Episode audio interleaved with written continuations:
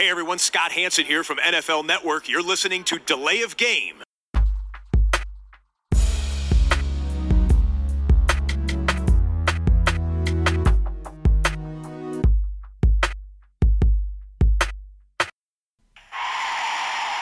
of game. Offense. Five yard penalty. Repeat down. Repeat down. Repeat down. Repeat down. Schönen guten Abend, guten Tag, guten Morgen, wann auch immer ihr uns hört. Willkommen zu Delay of Game, der Football Podcast. Unsere 38. Episode in dieser Woche. Und ich begrüße im Studio den Christian. Hallo. Und heute auch wieder am Start der Max. Hallo. Ja, Christian, du warst letzte Woche nicht am Start. Das ist korrekt, Äh, ja? Hast du es eigentlich gehört? Bestimmt. Nein. Nein. Ich habe es noch nicht geschafft, aber ich habe es schon runtergeladen. Es ist schon auf dem Rechner. Okay. Es muss noch vom Rechner aufs Handy wandern. Dann hast du uns jetzt äh, dann? gar nicht bewerten können, wie wir Nee. das zu zweit hier Kann ich noch nicht so sagen. bewerkstelligt haben. Dann War leg- auf jeden Fall eine lange Angelegenheit auch. Ja. Ne? Ich habe es gesehen, ja, 1,30 ja, Euro oder 1,30 so. auf jeden Ja. Fall. Ja, auch zu zweit. Also es hätte letzte Woche wahrscheinlich wieder jedweden Rahmen gesprengt. Wir klären die Bierfrage. Christian, Beverly Pilz. das klingt hervorragend. Ja, finde ich auch. Also ein Pilz. Ja. Ja. Ich habe einen Vulkan Helles. Okay. Ich habe mal wieder ein IPA von äh, meinen Freunden aus Schottland, Brewdog. Clockwork Tangerine. Ihr habt schon auf. Ja. Das war das Geräusch, das ich aufgemacht habe. Prost. Prost. Wir stoßen an. Prost. Prost. Ja, wunderbar. Und wir steigen ein mit unseren Headlines und müssen einmal kurz natürlich den Blick nach Jacksonville, Florida richten. Nicht, weil Jalen Ramsey mal wieder irgendwelche Quarterbacks diskreditiert, sondern weil es eine Tragödie gegeben hat bei einem Madden-Videospielturnier. Einer der Teilnehmer, 24 Jahre alt, hat zwei Menschen erschossen, elf weitere verletzt und sich anschließend selbst das Leben genommen. Ja, große Tragödie in Jacksonville hat natürlich auch die Jaguars beschäftigt, die ganze NFL, auch den Präsidenten, die ganze USA. Wieder mal, wieder mal natürlich Diskussion auch über Schusswaffen, Gebrauch und Missbrauch. Jaguars Owner Chad Can hat auch noch ein Statement abgegeben. Äh, Wir wollen es jetzt auch nicht ganz vorlesen. Er sagte, es ist unmöglich, diese Nachrichten zu begreifen und er könne nur seine tiefste Anteilnahme ausdrücken. Das tun wir von dieser Stelle aus ebenso. Ja, ich glaube, die Amerikaner müssen dringend sich mal was einfallen lassen, um solche Sachen besser in den Griff zu kriegen. Gut, das soll es jetzt an der Stelle auch gewesen sein zu der Nummer. Was soll man darüber groß reden? Es ist äh, eine Tragödie. Wir beschäftigen uns mit äh, Football und mit einem Mann, der fürstlich bezahlt wird. Max, also du wirst auch fürstlich bezahlt, Natürlich. aber ähm, Noch besser wird Noch bezahlt. besser, ja. noch besser wird Wird bezahlt. bezahlt. ne? Ja, ähm, nächste Headline quasi und zwar die Breaking News in der NFL. Oder Beckham Jr. wird der bestbezahlte Wide Receiver der Geschichte. Und das ist natürlich ganz klar unsere Meinung hier. Ich fange mit dem Christian an. Wie ist denn deine Meinung hier zu diesem Mega-Deal für Odell Beckham bei den Giants? Ist natürlich richtig krasser Deal, den er da macht. Ja, das hat sich ja ähm, angekündigt, war ja viel in der Diskussion, wird er diesen Mega-Vertrag bekommen. Er hat ihn jetzt äh, tatsächlich realisiert. Für ihn wunderbar, fünf Jahre Vertrag, 95 Millionen Dollar Gesamtvolumen, 65 garantiert. Das ist ja auch immer sehr, sehr wichtig, wie viel von dem Geld ist wirklich garantiert, was kriegen die Spieler mit Sicherheit und was ist, steht nur auf dem Papier. Vielleicht für Saison 2023, wo du dann ja auch immer wieder entlassen werden kannst vorher. Also dass nicht nur der Gesamtwert hoch ist, sondern vor allen Dingen auch das garantierte Geld hoch ist. Hat er mit 19 Millionen im Jahr ähm, als, als durchschnittlichen Wert und ist damit äh, der bestbezahlte Receiver, du hast es eben gesagt, Ja. 2 Millionen mehr als Antonio Brown, das ist ja auch ein ganzes Stück mehr, 19 Millionen statt 17 Millionen. Und Dahinter damit- Mike Evans, ne? und damit für ihn, ähm, ja, das ist das, was er, glaube ich, erreichen konnte, was man als Wide Receiver erreichen kann. Wir haben auch schon mal darüber gesprochen, dass es Quart also Quarterbacks natürlich, die Richtung 30 Millionen geben, aber äh, nicht Quarterbacks geben kann, die so an der 20 Millionen äh, Kante jetzt äh, knabbern. Ähm, ähm, von Miller ist ja mit 19 Millionen, glaube ich, im Moment der bestbezahlte Nicht-Quarterback. Äh, Aaron Donald und, und Mac, die könnten ja über 20 gehen. Für Beckham war das nicht möglich, weil der Receiver-Markt einfach zu niedrig da war. Also wenn du sagst, du wirst jetzt 2 Millionen besser bezahlt als Antonio Brown, dann ist das ja schon mal eine riesen Hausnummer. Und dass er da jetzt über 20 Millionen irgendwie hätte kriegen können, glaube ich nicht. Das heißt, es ist für ihn ein guter Deal. Hm, Es ist natürlich für die Giants, auf der einen Seite haben sie jetzt diese Personalie weg, dieses Problem, was dann immer wieder gekommen wäre, was mit dem Vertrag und so weiter, das haben sie sicher und er ist, wenn er spielt, extrem produktiv Ja. ein super Spieler und, und äh, verbessert damit auch die Offense ungemein. Das einzige Problem kann natürlich sein, Verletzungen. Er hatte einige schon in seiner Karriere und eventuell dieses dievenhafte Benehmen, was auch der Sascha schon ein paar Mal angesprochen hat hier im Podcast, wo man vielleicht ein Problem sieht, dass er jetzt auch diesen Vertrag hat und dann nicht so richtig damit umgehen kann, vielleicht ein bisschen abdreht. Receiver sind ja sowieso immer ein bisschen gefährdet, äh, dievenhaft vielleicht ähm, ja, sich zu verhalten und dass er da nicht mehr so für die Mannschaft vielleicht arbeitet oder ähm, nicht mehr so viel auch reingibt an, äh, an Leistung. Aber insgesamt, ich würde das Ganze positiv für den Spieler, positiv für die Giants beurteilen. Das ist jetzt äh, unter Dach und Fach. Ich finde es gut. Tobi. Ja, es war abzusehen, dass das, dass das kommt. Sie hatten über Wochen eigentlich da auch äh, schon Vertragsgespräche geführt. Man hatte nicht den Eindruck, dass er in Woche 1 der regulären Saison aussitzt, weil sie sich bis dahin nicht einigen. Das ist bei anderen Leuten, die ähm, bei anderen Vereinen auch noch um große neue Verträge und Vertragsverlängerungen streiten, sicherlich was anderes. Ähm, ja, es stellt sich so ein bisschen die Frage, wie fit ist er? Ne? Also der Knöchelbruch letztes Jahr nicht gespielt, Preseason nicht gespielt bisher. Äh, Pat Schirmer, der neue Headcoach, sagt, OBJ ist fit in Woche 1, der wird spielen. Wie gut ist er? Ist er ein bisschen eingerostet oder eher nicht? Äh, über den Deal hast du, glaube ich, jetzt schon alles gesagt, Christian. Also 19 Millionen pro Jahr, das ist das, was jetzt machbar war. Ich glaube, hier an der Stelle war an der 20 nicht, nicht, nicht weiter ranzukommen an die 20. Da konntest du auch nicht ähm, jetzt irgendwie mit 19, irgendwas groß noch kratzen, weil auch dieser Sprung einfach schon 2 Millionen, das ist jetzt schon was. Du hast 17 Millionen Brown, du hast Evans mit 16,5 dahinter. Der Andrew Hopkins, ähm, Brandon Cooks mit dem neuen Deal auch äh, in diesem Bereich äh, mit der 16 so ungefähr. Das ist schon äh, absolut gut. Die Giants haben damit eigentlich jetzt ihre ja, noch größte Baustelle vertraglich gesehen geschlossen und haben jetzt ihren wichtigsten Offensivspieler äh, für weitere fünf Jahre gebunden. Und Odell Beckham Jr. wird auch Teil dieser, dieses Umbruchs sein, wenn Eli Manning nicht mehr da ist. Ob das dann Davis Webb ist oder weiß ich nicht, ein Rookie-Quarterback aus äh, ferner Das, das wird die Frage sein, ja, ne, was dann oder passiert. vielleicht irgendwie ein Free Agent, den sie sich dann holen, ist ja alles möglich und steht jetzt noch in den Sternen. Aber da wird Beckham auf jeden Fall ein zentrales Puzzlestück sein, um diesen Umbruch, diesen Wechsel dann auch mitzugestalten, um dann auch einfach natürlich dem jungen oder vielleicht nicht mehr ganz so jungen anderen Quarterback dann erste Anspielstation, Anspielstation zu sein. Max, was hast du noch zu der Nummer zu sagen? Ähm, ja, ihr habt schon beides alles eigentlich äh, gut gesagt. Es ist natürlich hier ähm, gut für die Giants, ganz klar. Die müssen so einen Spieler auch natürlich binden, würde ich sagen. Da kann man natürlich nicht irgendwie abgeben. Es war ja immer so das Drama. Kriegt er jetzt seinen Vertrag nach dem Rookie-Vertrag, der jetzt dann sozusagen ausläuft. Ähm, für ihn natürlich super, keine Frage. Er hat jetzt die Bestätigung, er ist der Top-Superstar da in der Mannschaft. Ich frage mich halt immer so, wo geht es dann hin mit den, mit den anderen Wide Receivers? Jetzt kommt der Julio Jones, dann der auch irgendwann mal einen Vertrag bekommt. Wird es dann mehr werden? Tony Brown wird wahrscheinlich auch mal vielleicht mehr bekommen, wer weiß es nicht.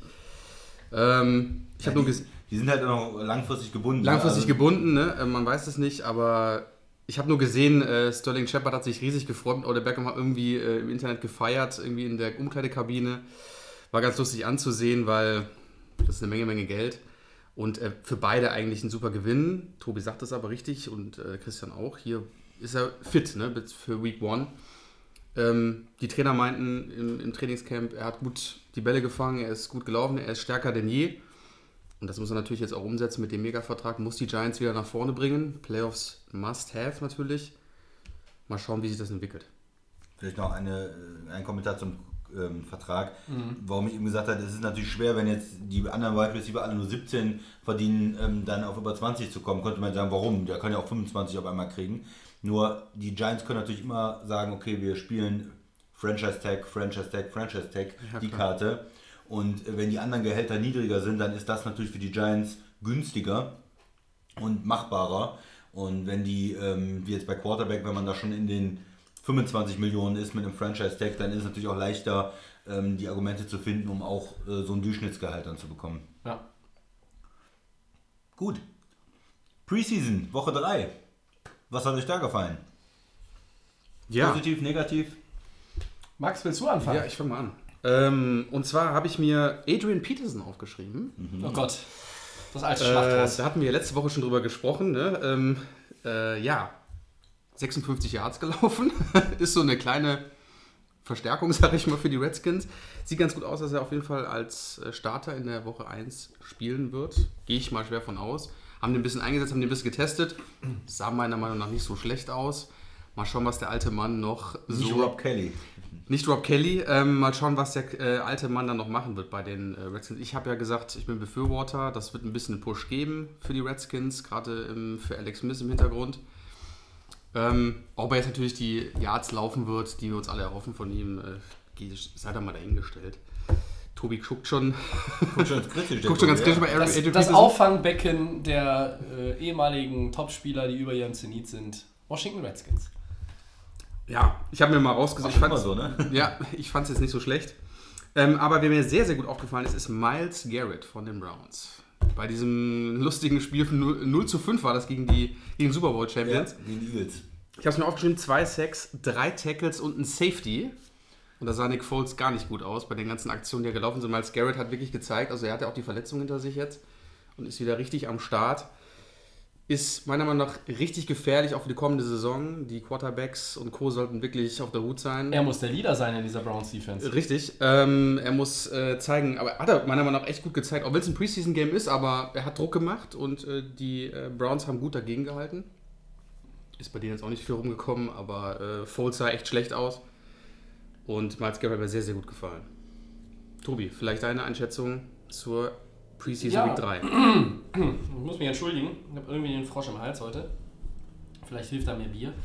Ähm, positiv aufgefallen ist mir einer, den wir selten positiv erwähnen, seit es die Layoff Game gibt. Das ist unser Freund Red Rifle, Andy Dalton. Bengals Quarterback. Immer noch 11 von 16 Pässen an den Mann gebracht, 180 Yards, zwei Touchdowns. Der sah mal richtig gut aus in dem Spiel. Das hat bestimmt mit den Standing Ovations zu tun, die er von den Ja, Bills bekommen hat. Das habe ich im Internet gesehen. Haben ihn vorher gefeiert und auf Hinterher, einmal. hinterher fanden sie es nicht mehr so lustig, weil er nämlich mal gezeigt hat, dass er doch noch Genau, das hat so ihm so einen kleinen Push gegeben, glaube Ja. ich.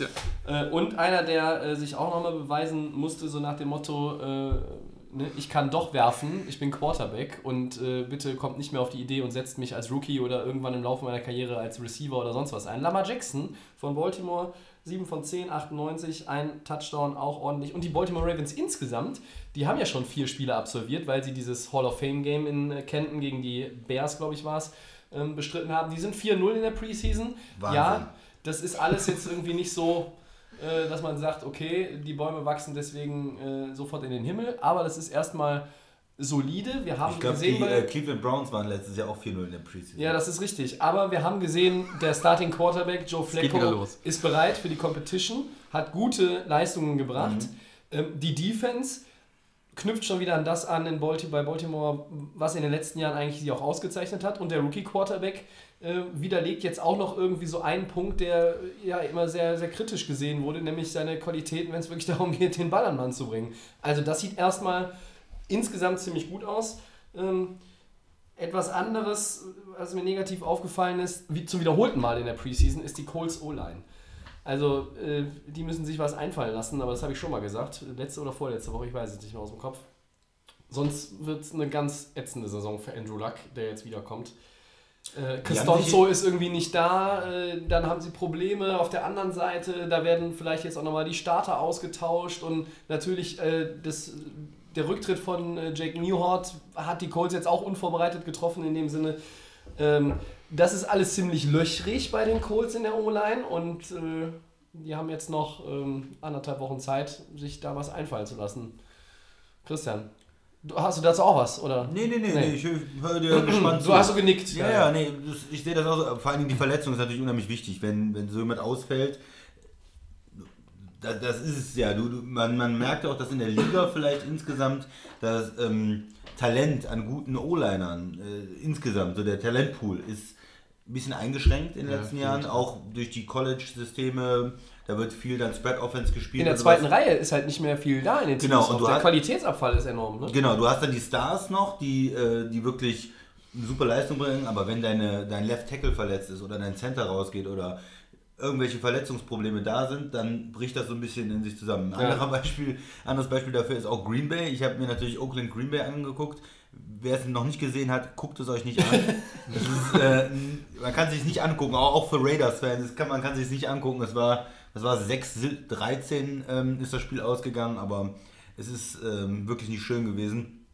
Und in Green, Green Bay hat auch mit der zweiten O-Line gespielt, alle Starter geschont, Rogers geschont und so sah das Ganze danach aus. Also es kam kein, überhaupt kein Offensivrhythmus zustande, äh, weil die O-Line einfach nicht blocken konnte, muss man so sagen. Und das ist, ist ein Problem in der Liga. Also dass äh, auch wegen mangelnder Trainingszeiten junge O-Liner irgendwie nicht so richtig rangebracht werden können und äh, dadurch das äh, absackt. Und das ist natürlich eine Gefahr für Verletzungen auch für Star Quarterbacks. Ja. Also es ist wirklich so, äh, das ist mir auch aufgefallen, dass ähm, O-Liner, die in der fünften, sechsten, siebten Runde gezogen worden sind im Draft, dass die im Regelfall sich nicht nochmal irgendwo hinentwickeln in Richtung äh, solider Starter. Es muss ja kein, ja kein Pro Bowler sein, aber dieses solider Starter oder zumindest zuverlässig, den, den da reinzuschmeißen, der kann da reingehen und, und bleibt drin, wenn, weiß ich nicht, einer verletzt ist. Ich weiß jetzt gar nicht mehr, wie es in Green Bay, was sie da noch irgendwie in der zweiten Reihe hatten. Da Ja. war ja, waren ja oft Leute verletzt. Ich sehe das zum Beispiel auf einer anderen Position, ist das was anderes. Wenn ich einen Linebacker in der fünften, sechsten Runde drafte, dann haben wir schon ganz oft gesehen, dass diese Jungs äh, Da reinpassen sich und irgendwie da reingefügt Ja. haben. Und das fehlt tatsächlich bei den O-Linern äh, in der letzten Zeit häufig. Ja, also das ist ähm, bei, bei Green Bay ist zum Beispiel auch ein Zweitrunden-Pick, der ähm, da eigentlich Backup-Tackle spielen soll, der auch enorme Probleme hat, einfach in die Liga da Und der ist schon ein Zweitrunden-Pick. Ja. Ne? Also ne, andere Teams haben in der zweiten Reihe äh, dann im Depth-Chart tatsächlich nur Viert-, Fünft-, Sechs-Runden-Picks und da wird es dann düster. Und ich meine nicht von diesem Jahr Zweitrunden, Nee, nee. der ist schon zwei Jahre in der Liga. Also da würde man eigentlich erwarten, dass da auch irgendwann mal was kommt, dass er wenigstens als Backup gut ist. Eine Entwicklung Aber- stattfindet, ja. Ja, und da- das ist jetzt nicht ein Einzelfall, da sind halt viele Spieler, wo man sich fragt, naja, letztes Jahr haben wir es auch bei Dallas gesehen, äh, als Smith ausgefallen ist, äh, Left Tackle Ersatz war nicht da, da ist äh, irgendwie alles zusammengebrochen und das ist sehr wichtig, dass man da immer guckt, sind die, ist die O-Line fit und eine Mannschaft, die mit ihren fünf Startern wirklich durch die Saison durchkommt, da geht es eigentlich äh, nach vorne. Und äh, Respekt nochmal für die Eagles, die haben ja auf äh, Jason Peters verzichtet, ihren Left Tackle, und sind trotzdem Super Bowl Champ geworden, haben mit einer sehr starken O-Line äh, das trotzdem geschafft zu kompensieren. Das, Ja. ist, das ist die Kunst. Das Ja. ist richtig. Das war der O-Line-Exkurs. Ähm, hat noch jemand was zu Woche 3 in der Preseason? Sonst Nee. ist mir jetzt nichts Wichtiges ins Auge gefallen, außer dass Black Bortles mal wieder zwei Picks geworfen hat, sonst gute Statistiken hatte, aber das ist ja jetzt auch nichts Neues. Und es ist die Preseason. Ja. Immer noch. So, ich mache mal weiter. Sehr Und gern. zwar geht es um den Wide Receiver Eric Decker. Der ist ja kurz nach der Vertragsunterzeichnung ähm, jetzt doch in Rente gegangen. Also er ist ja kurzzeitig mal kurz bei den Patriots vorbei, hat er kurz vorbeigeschaut. Bei den Patriots sieht es aktuell ein bisschen düster aus. Ähm, was bedeutet das für die Patriots? Christian, vielleicht deine Meinung? Was ist da los? Ja, überraschend gewesen. Also ist jemand, der nochmal da einen Vertrag unterschreibt. Man denkt, na gut, die haben Probleme auf Receiver. Äh, da ist ja auch Edelman erstmal suspendiert. Das heißt, er wird wahrscheinlich zumindest am Anfang eine, eine Rolle spielen. Und dann Ich geht er in gesetzt. Ich Rente. habe ihn auf ihn gesetzt. Und man hört halt auch, äh, er wäre vielleicht gar nicht in, in die äh, finalen 53 reingekommen. Das ist schon eine Ansage, dass man als Decker dann in so, einem, so einer Wide Receiver Gruppe das nicht schafft. Vielleicht war auch mental, hat das System nicht richtig draufgekriegt, ich, ich weiß es nicht. Wir hatten noch gesagt, ähm, er hat vorher auch mit McDaniels schon zusammengearbeitet in Denver, also eigentlich schien das gut zu passen, meiner Meinung nach, aber ja, überraschenderweise äh, geht er lieber in Rente, als sich das Ganze nochmal anzutun. In äh, New England ist jetzt halt äh, Edelman ist suspendiert und da hat man äh, Dorsett, ähm, Patterson, Chris Hogan ist natürlich noch ganz gut, aber im Pr Prinzip ist das schon als ähm, Wide Receiver Gruppe schon sehr dünn. Also wenn ich Patriots-Fan wäre, würde mir das Ganze schon ein bisschen Sorgen machen. Ich erwarte, hätte eigentlich erwartet, dass die da noch irgendjemanden finden, irgendjemanden Ja. holen und das Ganze nochmal verstärken. Ja, Tobi, was meinst du? ich habe da gerade so eine Idee, aber gut, lassen wir das. Ähm, ja, Kenny Britt haben sie entlassen, Edelman ist suspendiert, ihr habt es angesprochen. Äh, es wundert mich sehr, dass es da wohl die Anzeichen gab, dass, dass Decker da gar nicht irgendwie den Roster-Cut geschafft hätte. Fehlende Chemie mit Tom Brady, weiß ich nicht, äh, ob man da irgendwie schon bei den Patriots was gesehen hat. War ich jetzt auch nicht tief genug für äh, involviert. Aber natürlich ist dieser äh, Wide Receiver Core mit Chris Hogan als mutmaßlichen Nummer 1 Receiver. Ja, ist er, ist er, äh, würde ich sagen. äh, Ja. Philip Dossett und Cordarrelle Patterson. Äh, letzterer äh, immer noch die NFL-Tauglichkeit äh, als äh, Wide Receiver. Ist eigentlich ein Returner. Ja, ja ne? ähm, Und wo auch mir den- schuldig geblieben ist. Also, Auch der Dasset, die können schnell gerade auslaufen, Ja. aber sonst können die nicht so viel und eigentlich. wir müssen ja nicht darüber reden, dass äh, Gronkowski. Spielt zwei Positionen. Der spielt zwei Positionen. Ja, vielleicht. natürlich. Vielleicht. Wenn er dann Tight Ansatz. End, dann macht er guter die, die Kurve noch als Wide Receiver. der ja auch immer mal verletzungsanfällig ist, das wissen wir. So, trotzdem, und da kommt wieder meine, mein, mein Patriots äh, ja, Vertrauen? Vertrauen irgendwo äh, zurück. Wir wissen ja aus all den Jahren, die finden immer eine Lösung. Aber jetzt habe ich so langsam auch wirklich das Gefühl, dass es schwierig wird, weil das ist mir zu dünn. Wir wissen noch nicht, wie Brady unter Wettkampfbedingungen dieses Jahr wieder ein Jahr älter geworden, wie gut er wirklich ist. Ist er noch auf dem Level vom vergangenen Jahr, dann wird das mit den Receivern funktionieren. Aber wenn du irgendwie 5% in der, in der Präzision und der Genauigkeit vielleicht eingebüßt hast als Tom Brady und irgendwann, es wird, ich vermute, es wird erst noch, in, wird noch drei, vier Jahre dauern, aber irgendwann wird es passieren. Und wenn es dieses Jahr passiert, dann fischt ihr ein Dorset den an der Seitenlinie nicht runter und bringt die Füße ins Feld. Nee. Ja? Ich weiß nicht, ob ein Decker das gemacht hätte, aber so wie sie aufgestellt sind, ist das ein bisschen dürftig. Letztlich, glaube ich, setzen die Patriots auch vor allen Dingen darauf, dass Edelman in Woche 5 zurückkommt. Ähm, letztes Jahr haben sie ohne Brady gespielt, äh, die ersten, und Gehen, waren gehen 3-1. vielleicht auch Ja. viel über die Running Backs dann als, als Passcatcher. Ich glaube, dass, dass äh, der Rookie Running Back äh, aus Georgia, äh, Sonny Michael, das, da schon eine tragende Rolle haben wird, andere auch. Pff, ja, aber man muss sich also möchte jetzt mal dein, Gedanken mö- machen. möchte dein Pick ändern, äh, Division-Sieger Dolphins oder Nee, nee, Dolphins Bills? nicht. Ich hätte da noch ein anderes. Na, Ja.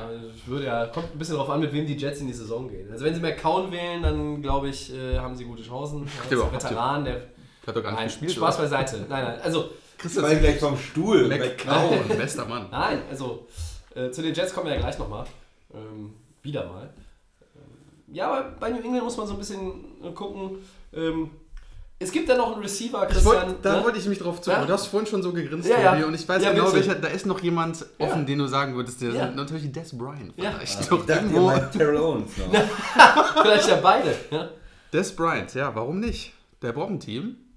Die brauchen einen Receiver. Und er möchte ja eigentlich nur diesen Einjahresvertrag. Und New England würde ihm garantiert nicht mehr geben als den Einjahresvertrag. Weißt du, was New England nicht gebrauchen kann? Theater.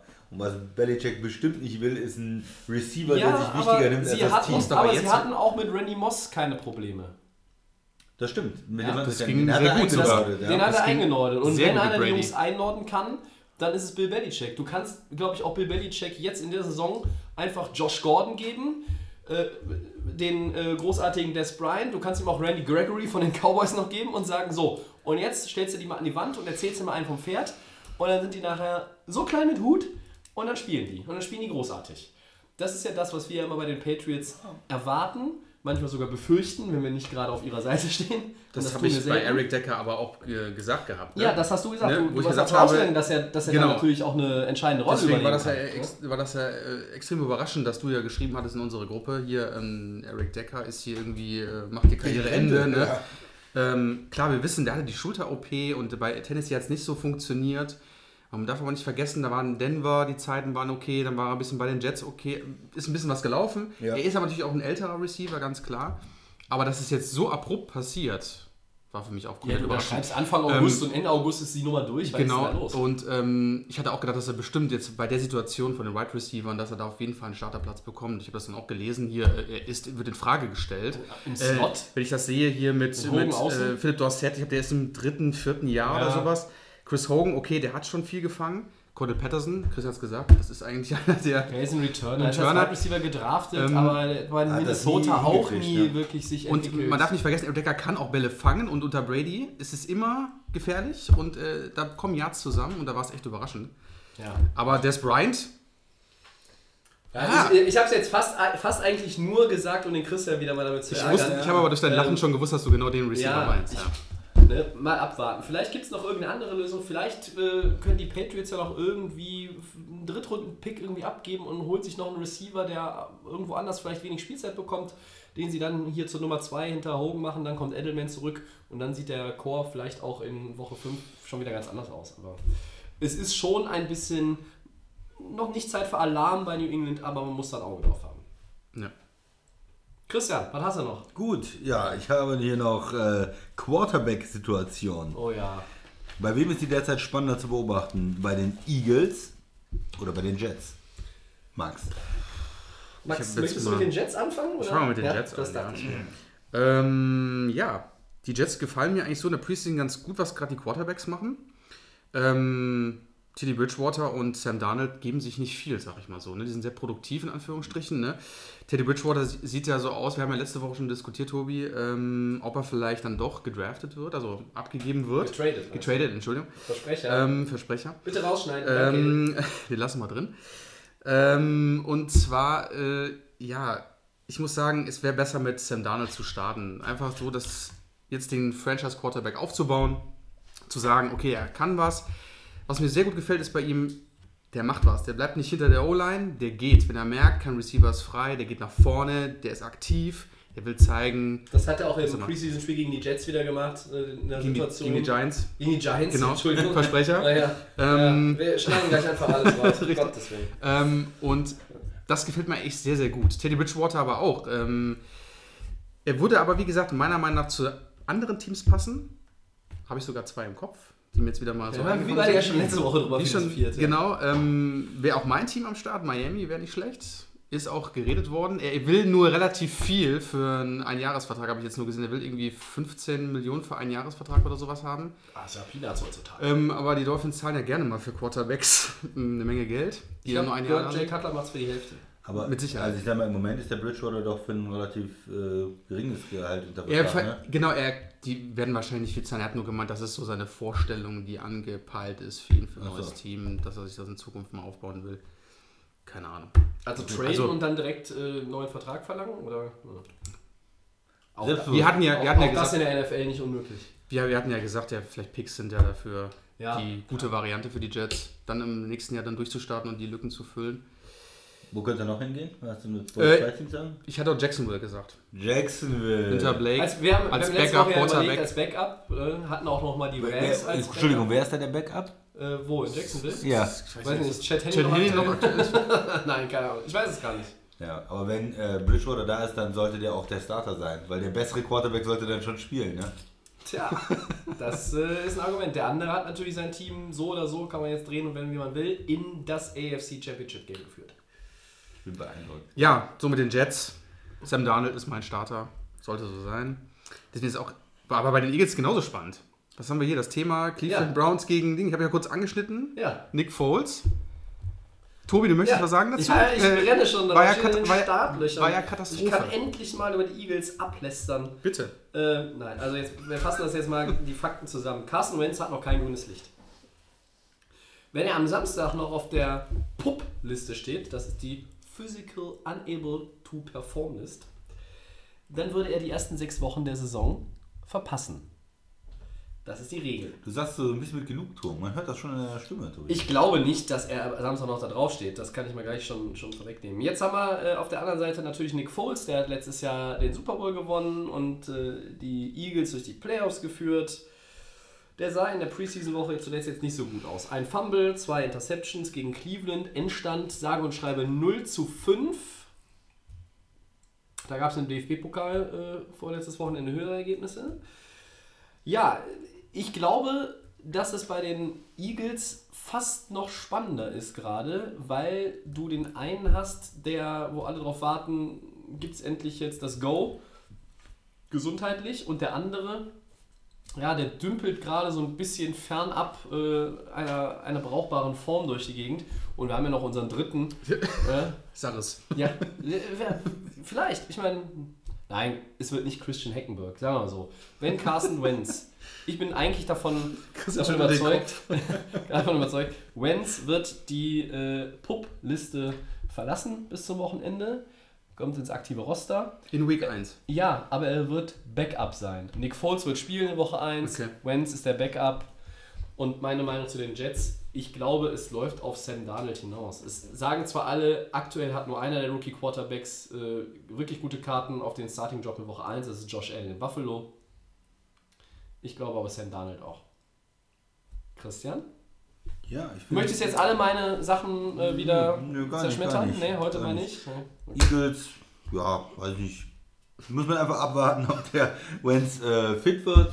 Hackenberg ist da. So, solange macht es der Foles. Finde ich jetzt nicht so spannend. Jets finde ich spannender. Mit diesen drei Quarterbacks, die sie sich eingekauft haben, den Veteranen, den ich gar nicht mehr genommen hätte. Ja, McCown Ich fand ihn gut. ist, ist mir zu alt für so ein junges Team. Du willst irgendwie neu starten und hast da diesen McCown noch rumlaufen. Das ist ja Tradition bei den Jets. Vinny Testaverde war gefühlt auch 67 Jahre alt, Ja, als er in der ja, letzten Saison ja. war. Gut, das war aber gut, was der trotzdem noch gemacht hat, Ja, ja. der Mann. Ne? Da, du gehst dann hin, draftest natürlich einen Quarterback und holst dir jemanden, der jung noch ist und ein gewisses Potenzial schon gezeigt hat in der Liga, aber verletzt war, der günstig zu haben ist.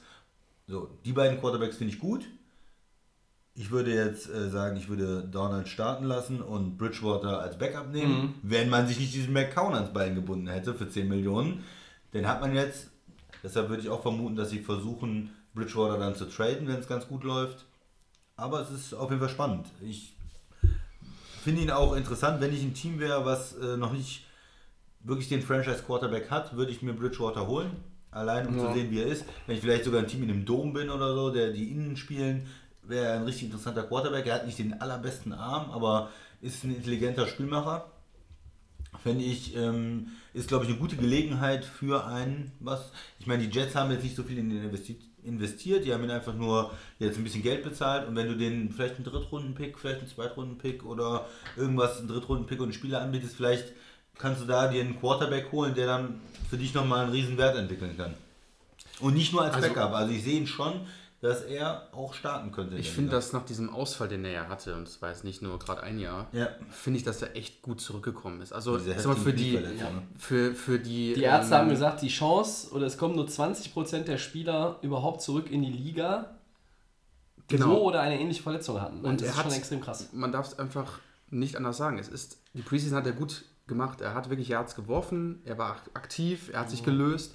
Und die Leute in Minnesota, die haben ihn geliebt. Ja? Ja. Richtig. Bei den Er Vikings, das Team, der Coach, die Genau. Spieler, die Fans, alle fanden ihn super.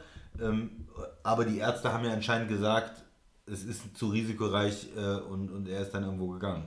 Und wenn Ja? ich Also sonst hätten sie, wenn sie gesagt, gedacht hätten, der wird wieder 100%, wären sie vielleicht auch, hätten sie ihn weiter verpflichtet und wären auch Wenn sie nicht in nicht die auf Kirk Cousins Sweepstakes eingestiegen. ich oder? vermute nicht. Also ich glaube, wenn du fragst, wer beliebter ist in Minnesota, äh, kriegst du Ja, eine klare Teddy. Bridgewater, klar. Das ist, Die haben ihn gedraftet und ja. Aber ich muss noch mal gerade äh, muss noch mal gerade sagen, also ihr habt mich jetzt überzeugt, die spannendere Situation ist tatsächlich die bei den Jets. Ja?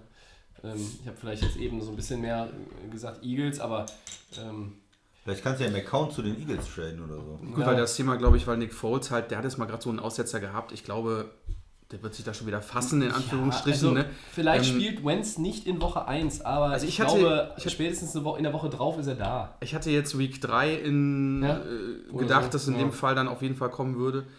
Bei den Jets ist es wirklich interessanter und ich fand die Idee von Christian ganz gut. Donald starten, Teddy Bridgewater als Backup, aber wahrscheinlich wird er gehen. Und wenn man das so sieht, was er in der Preseason macht und andere Teams brauchen einen Backup, ich würde ihn mir holen. Weil man nach dieser Verletzung, nach dieser Leistung, die er bringt, der will wieder zurückkommen und das ist äh, ein Ultra-Push dann auch für ihn und auch für ein Team, die sie ihn dann haben sollten. Gut. Wir werden es beobachten. Nächste Woche, liebe Hörer, werden wir natürlich auch wissen, welche der Deutschen es in den finalen Kader ihrer jeweiligen, der jeweiligen Teams geschafft haben oder auch nicht. Die Kollegen Böhringer, Sam Brown, die Schocher-Brüder, Edebali, Eseala, den muss ich nochmal googeln, den hätte ich fast vergessen, den Kollegen, der spielt bei Baltimore. Der könnte Special-Teamer vielleicht äh, werden, dann auch für die neue Saison. Also, da sind einige im Rennen, sechs an der Zahl, wenn ich mich nicht verzählt habe, in der Vorbereitung auf diese 38. Episode. Ja, ähm, besten Chancen Edebali und Böhringer wahrscheinlich, ne? Vermutlich, aber es ist äh, Fall. schwer zu sagen. Also sicher bin ich mir bei keinem, ehrlich gesagt. Ja. Leider nicht, ne? Ja, also Bali ist natürlich auch so ein bisschen rumgereicht worden ähm, in den letzten ein, zwei Jahren. Grundsätzlich hätte ich ihm die größten Chancen eingeräumt, aber sagen wir mal so, so traurig es wäre, es würde mich nicht wundern, wenn wir nächste Woche hier äh, mit, einem, mit einer ganz großen Null sitzen würden. Aber Vielleicht ja eher Kandidaten dann auch für Practice Squad. ja, ja, das schon, Böhringer klar, wieder das, und das, so. sicher. Ne? Also Böhringer hat ja eh den Vertrag, glaube ich, der ihm garantiert im Practice Squad zu landen. Ne? Das ist ja Mhm. dieses äh, International Program, äh, beinhaltet das ja. Gut, also da werden wir nächste Woche drauf gucken. Äh, wir machen die Headlines zu für diese Woche und gehen äh, schnurstracks weiter. Wieder Coinflip als Zwischensegment, wieder Fantasy Edition, um euch nochmal ein paar Tipps zu geben. Vielleicht hattet ihr euren Fantasy Draft schon, vielleicht kommt er auch noch. Ähm, unserer wird noch kommen, er wird am Sonntag stattfinden. Yes. Ähm, äh, okay, keine, keine, äh, keine erstaunten Gesichter. Ich habe schon gedacht, hier hat schon wieder jemand das Datum vergessen. Also, ich meine, wir brauchen euch nicht erzählen, draftet Gurley oder Ezekiel Elliott oder David Johnson oder Le'Veon Bell, sondern wir sagen jetzt mal so Schema X, Situation Y. Die zwei sind vielleicht da, ihr seid dran, ihr könnt wählen, der oder der. Ich fange mal an. Running Back. Leonard Fournette, Jacksonville Jaguars oder Kareem Hunt, Kansas City Chiefs. Christian. Ja, ganz klar. Äh, Fournette, Jacksonville. Mein, die Begründung geht für mich so: Es ist ein Team, was laufen will. Die haben keinen Top-Quarterback. Ja. Und die haben nochmal in Guard investiert. Der hackt immer auf Blake Bortles rum. Unfassbar. Ja, immer. Ich Immer. immer McCown und, Bortles, und, Hugh den- Jackson, und den, genau, den Cheftrainer. Also ist ein, der, der, ähm, die Menge an, an Carries wird da sein. Er ist der absolute Leadback. Wir haben nochmal in Guard investiert. Äh, Quarterback, Receiver, da ist nicht so viel los in Jacksonville. Das heißt, sie werden laufen und von daher äh, lieber Fournette. Hunt ist äh, Kansas City, da ist ein Quarterback-Wechsel. Weiß man nie, wie gut die Offense dann zueinander findet. Und da gehe ich lieber mit Fournette von Jacksonville, Max. Ich gehe mit Kareem Hunt. Natürlich. So wie letztes Jahr. Ähm, Interessant, weil der Christian, wenn ich das mal kurz anmerken Ja, darf, hatte genau. Leonard Fournette und der Max hatte Kareem Hunt. Ja. Ähm, gerade wegen dem Rookie Quarter, ähm, Entschuldigung, ist der Zweitjahres Quarterback. Ja. Ähm, wenn er nämlich Patrick da so ein, Mahomes. genau und äh, sind ja der gleiche Draft-Jahrgang, sind ja beide jetzt zweites Jahr. Kansas City macht sehr, sehr viel über den Lauf. Das hat man über die Jahre gesehen. Ich will noch mal erinnern, Jamal Charles hat mal in den Chiefs gespielt, immer relativ punktsicher. Das heißt, ähm, viele Punkte beim Fantasy. Wer kennt denn noch Priest Holmes? Hier. Ah, ja, ja, ja. ja ich war jetzt Richtig. auch eher so ins Mikrofon. Äh, ne? Ähm, und ich sag mal so, wenn Mahomes irgendwie so ein bisschen nicht weiß, ähm, wenn er vielleicht da ein bisschen unsicher ist und die Receiver nicht anspielen kann, bin ich davon überzeugt, dass er sehr oft auch den Kareem Hunt äh, den Ball geben wird, um da Yards reinzubekommen. Er hatte ja letzten Jahr im Fantasy ähm, mal so in Mitte der Saison so eine leichte Phase, wo er leider nach unten gegangen ist. Anfang und äh, Ende der Saison war er dann wieder Breakout-Player. Ähm, mir gefällt er. Leonard Fournette ist auch natürlich ein äh, geiler Kandidat. Ich würde Kareem Hunt nehmen. Tobi. Ich würde Fournette nehmen und äh, alle Argumente für den einen oder anderen habt ihr schon gebracht. Habt ihr auch durchaus mit Recht aus dem Bauch heraus, wenn ich dran wäre beim Draft. Ich vermute mal, dass sich die Frage für mich nicht stellen wird bei unserem Draft, weil wir mit einem Keeper spielen und möglicherweise der Mann, der mir gegenüber sitzt, Leonard Fournette, behalten wird. Ja. Ähm, aber wenn es so ist, äh, an, ich an eurer Stelle sitzen würde, Leonard Fournette. Next one. Ja, dann haben wir die Tight Ends. Jimmy Graham von den Green Bay Packers Ja. oder Kyle Rudolph von den Minnesota Vikings. Auch da, wir haben jetzt bewusst Gronkowski, Travis Kelsey äh, mal weggelassen, auch ein Zach Ertz vielleicht noch, den wir hier an drei oder vier sehen würden. Ähm, Sind aber beides super Kandidaten vom gleichen Level auf jeden Fall. Und Ja. wir haben ja hier einen Green Bay Packer-Fan am Start, den Christian, und darf mal gleich seine erste Meinung hier dazugeben. Boah, es ist schwer, es ist sehr schwer. Ich würde vielleicht äh, doch lieber äh, Rudolph dann nehmen. Ähm, Cousins ist einfach äh, ein Quarterback, der sehr gerne mit einem Tight End spielt, war schon in Washington so und wird vielleicht auch in Minnesota so sein. Er hat auch die Top Receiver dazu, die Offense sollte gut sein. Ja, und dann ist halt die Frage, wo ist etwas mehr äh, Potenzial? Ist der jüngere Tight End, der auch vielleicht mehr Yards ähm, erreichen wird diese Saison? Bei Graham ist halt sehr Touchdown abhängig. Wenn er wieder seine 10 Touchdowns macht in der Red Zone, dann äh, wird er vielleicht mehr Fantasy-Punkte haben, aber Mhm. in Green Bay gibt es auch andere Kandidaten. Ne? Die kommen auch mit dem Lauf, äh, versuchen den zu etablieren. Die haben Adams, der sehr viele äh, Touchdowns hatte die letzten Jahre, äh, Cobb und so weiter. Also Lauf? Was für ein Lauf? No, no, no, ja, den versuchen sie auch immer mal einzubringen. Die Rookies hier, William, also letztjährigen Rookies und so. Ja, hast du schon mal gesehen? Ja, die Namen sagen mir was, ja. ja. Von daher würde ich einfach mal vom Gefühl mit, lieber mit Rudolph gehen. Ich würde tatsächlich mit Jimmy Graham gehen. Bei aller ähm, Harmonie, die Mr. Cousins mit Tight Ends eigentlich immer hatte. Washington Jordan Reed, wenn der mal nicht gerade wieder verletzt war, was letztes Jahr ziemlich oft war. Ich erinnere mich gut daran, weil ich hatte Jordan Reed. Ähm, Jimmy Graham, ich glaube, in der, in der Red Zone ein unheimlich äh, brauchbares Target für Aaron Rodgers Ja, wird. absolut. Und auch hier ist es eine knappe Entscheidung. Ähm, ich meine, letztes Jahr Graham hatte Russell Wilson. Das war jetzt nicht unbedingt, dass er da irgendwie auf den tiefen Routen ständig gesucht wurde. Äh, aber er hatte 520 Yards, Rudolph hatte 532, Rudolph 8 Mal die Endzone gefunden, Graham immerhin 10 Mal.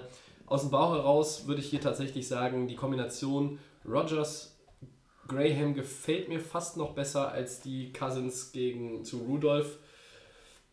Weil ich äh, so gut die Offense der Vikings auch werden mag oder kann, Green Bay einfach hier noch als die potentere Offense sehe. Max. Ja, dann entscheide ich mich auch für Jimmy Graham. Gerade in der Position, ähm, du hast ja Devante Adams jetzt, den Randall Cobb. Jordy Nelson ist weg. Ich denke mal, dass Aaron Rodgers definitiv auch oft äh, Graham suchen wird. In der Endzone habt ihr beide ja schon gesagt. Ähm, für mich auch, klar, er kommt neu ins Team, aber Rudolph hat die Erfahrung in Minnesota, der kennt sich aus. Aber ich denke mal, ähm, dass Rodgers halt die Option da ähm, besser sieht, auch für ihn. Und ich denke mal, in, da auf jeden Fall sehr, sehr oft anspielen wird. In dem Moment würde ich mich für Graham entscheiden, obwohl der Christian ein geiles Argument gebracht hatte. Das war das mit dem Tight End, was Kirk Cousins immer auch in Washington gemacht hat. Ja. Ist natürlich auch eine sehr, sehr schwere Entscheidung. Ich entscheide mich auch für Graham. Okay, dann haben wir noch zwei äh, Receiver. Keenan Allen, Chargers oder Tarek Hill von Kansas City. Noch ein Kansas City Mann. Tobi, du guckst schon. Ja, ähm. Ja, Keenan Allen. Keenan Allen. Ja. Ja. Oh. Auch da muss ich ganz ehrlich sagen, das ist keine Entscheidung, die ich jetzt so wirklich 100 Pro und da gibt es keinen Zweifel. Tyreek Hill hat eine gute Chemie schon in der Preseason gezeigt mit Patrick Mahomes. Äh, letzte Woche wurde überall und aller Ortens auch über dieses äh, Play, irgendwie diesen 70 Yard Touchdown Pass Ja, genau. ähm, gesprochen. Tyreek Hill hat einen un unfassbaren Speed. Keenan Allen hat aber, ist für mich so mehr noch das Total Package, wenn es um die Position des Wide Receivers geht. Ähm, eigentlich ist die Situation ähnlich auch bei beiden. Äh, Beide sind im Grunde die Nummer 1 Receiver ihres Teams, haben aber auch eine Offense, die viel am Boden machen kann und auch sicherlich wird. Auf der einen Seite hast du bei den Chargers Melvin Gordon, einer, dem du, der auch aus dem Backfield als Passempfänger eingesetzt wird von Philip Rivers, der sicherlich ähm, 10 Touchdowns, 10 Rushing Touchdowns mindestens äh, im Tank hat. Auf der anderen Seite hast du einen ähm, eben schon angesprochenen Kareem Hunt, wo wir auch über so eine Zahl reden. Er hatte letztes Jahr auch immer schon 8 als Rookie gehabt. Ähm, Keenan Allen, ich glaube einfach, diese, diese Verbindung von Rivers zu Keenan Allen ist schon gefestigter als die von Mahomes zu Tyreek Hill und deshalb würde ich das so entscheiden. Ah, jetzt habe ich dem Christian das Argument geklaut. Ja! Nein, ich Nein. entscheide mich natürlich andersrum. Ah, okay. Warum lachst du dann immer so? Ah, Ich gehe natürlich mit Hill. Ja, Und okay. zwar äh, zwei Überlegungen dazu. Einmal nehme ich lieber den Spieler von der schlechteren Defense, weil ich glaube, Kansas City hat eine schlechte Defense und muss da mehr werfen am Ende des Spiels, muss dann auch versuchen, so gehst du also ranzukommen. daran. Verstehe. Und äh, die Chargers haben vielleicht die etwas bessere Defense und müssen da nicht so viel auf Risiko spielen. Und das zweite ist einfach, äh, Keenan Allen ist natürlich verletzungsanfällig und du weißt nie, ob er wirklich die Saison auch durchspielt. Max Äh, Keenan Allen. Ähm, ist verletzungsanfällig, wollte ich Ja, Nein, nein, kann Tyreek Hill auch natürlich dann irgendwann sein, wer weiß. Ähm, sehe immer noch das Quarterback-Thema immer noch, den Mahomes. Das war jetzt mal schön hier in der Preseason mal einen geilen äh, Wurf dazu machen und äh, auch Terry Hill, ich glaube, der schnellste von allen Wide Receivern. Ähm, kann aber in der Saison ein bisschen leider in die Hose gehen und gerade beim Fantasy, das Rivers-Allen-Duo gefällt mir einfach besser, die kennen sich länger, die können sich aufeinander verlassen. Der Allen ist sehr aktiv, Tobi hat es gesagt, der geht mal in alle Richtungen Und äh, von Punkten her Keenan Allen, ganz klar. Okay. Gut, gut.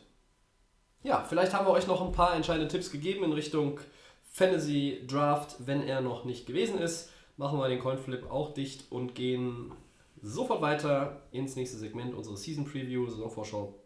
Der fünfte Teil, NFC, Middle of the Pack. Die Außenseiter hatten wir letzte Woche.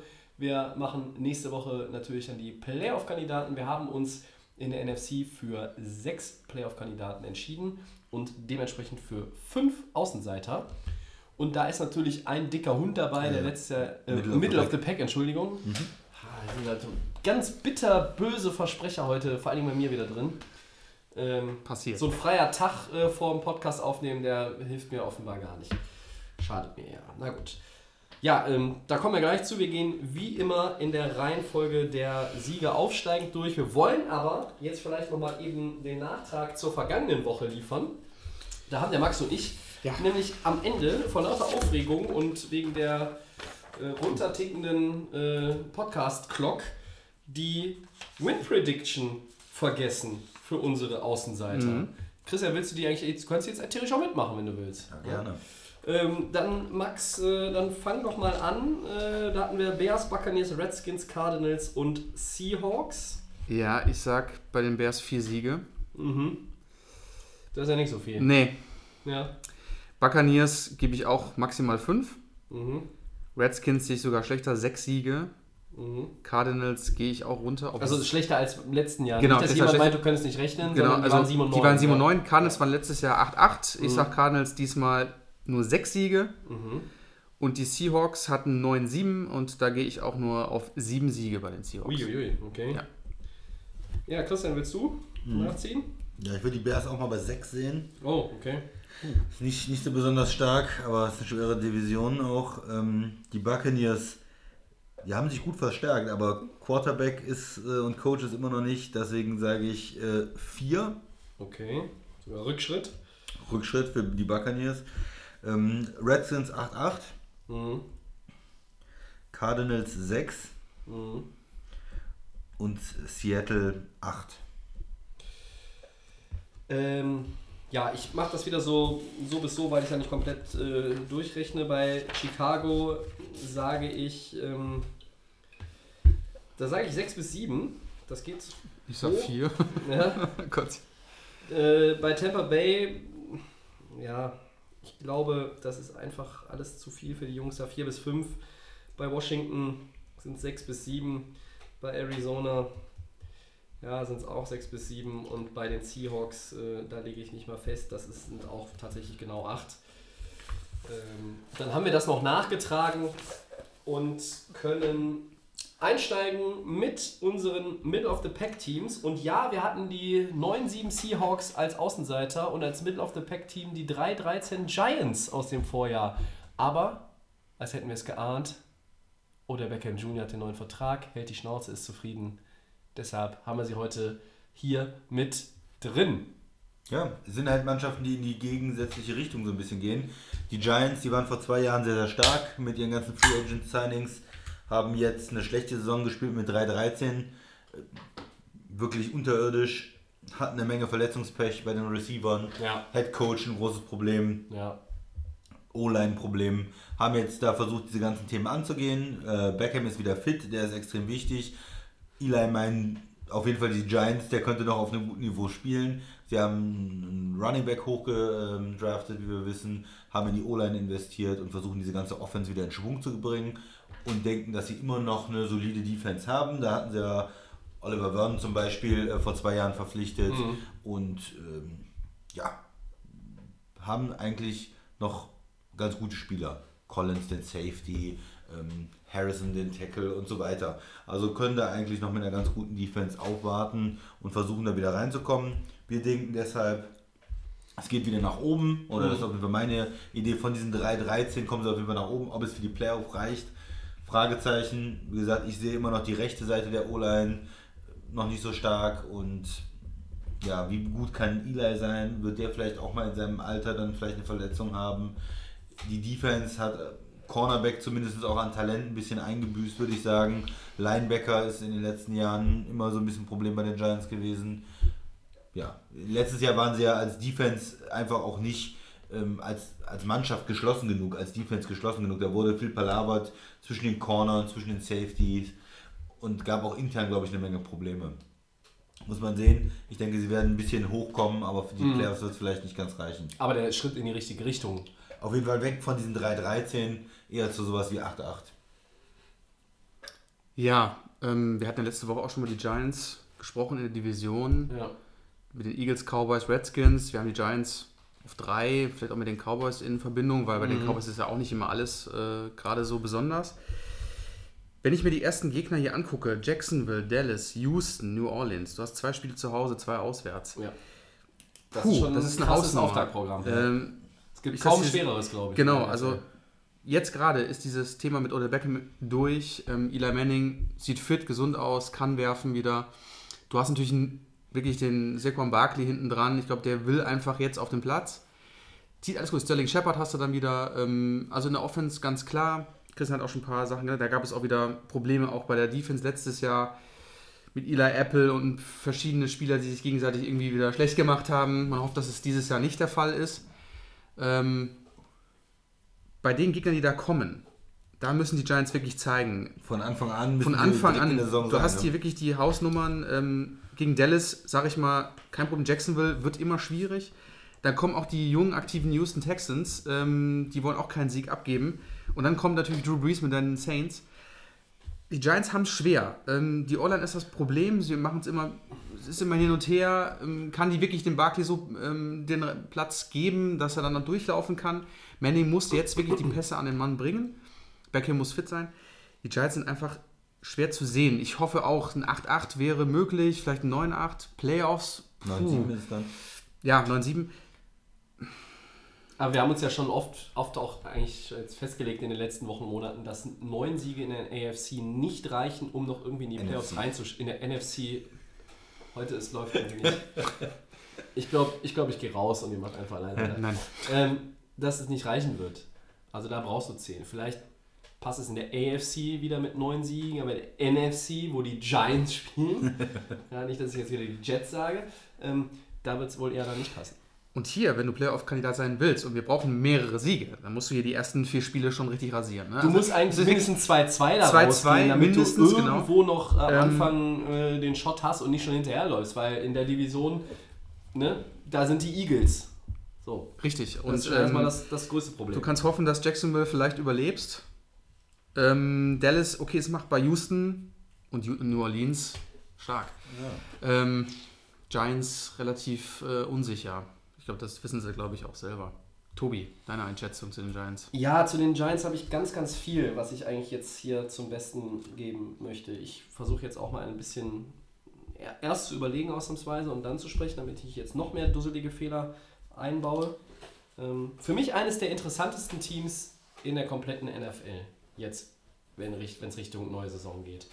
Da dieses Team keine Chance, die waren besser als dieses 3-13, also vom Talent her waren sie besser als dieses 3-13 eigentlich uns erzählt.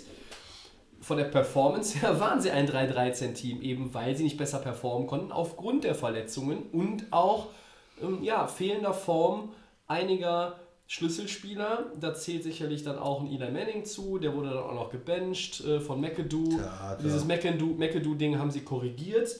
Jetzt haben sie einen neuen Head Coach. Das ist Pat Schirmer.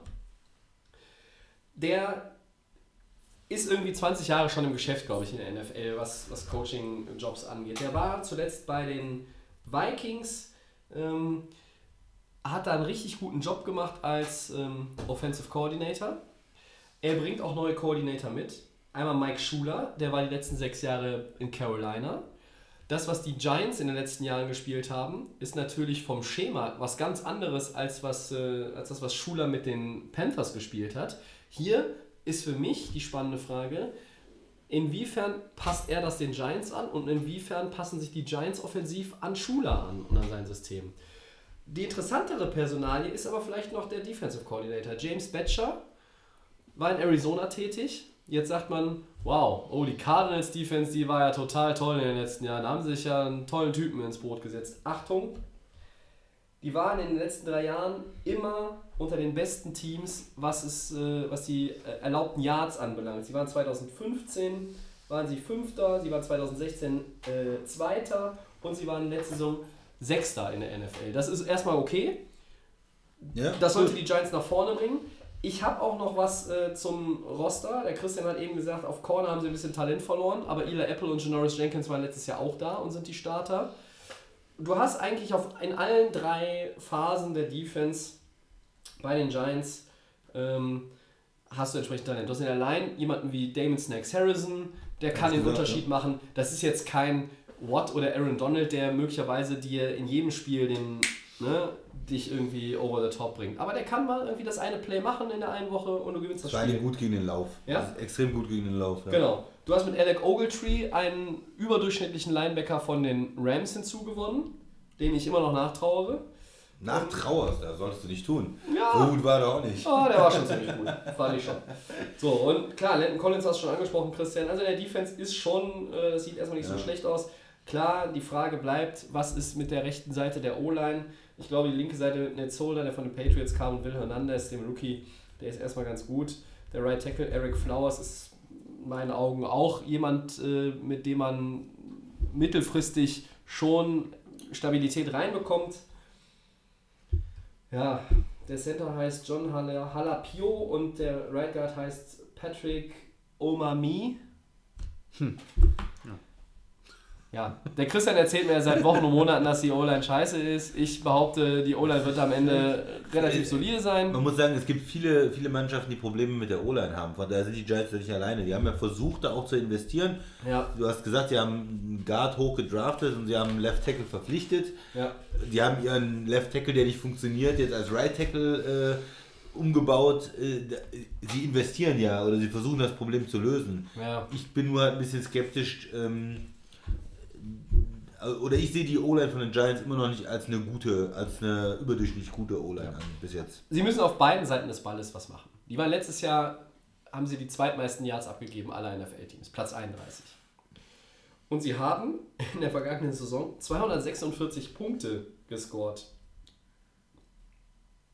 Das ist der letzte Platz in der Ja, NFC. ja, ja. So. Ja, also das heißt, du hast da und da, links wie rechts, oben wie unten, muss ganz viel passieren.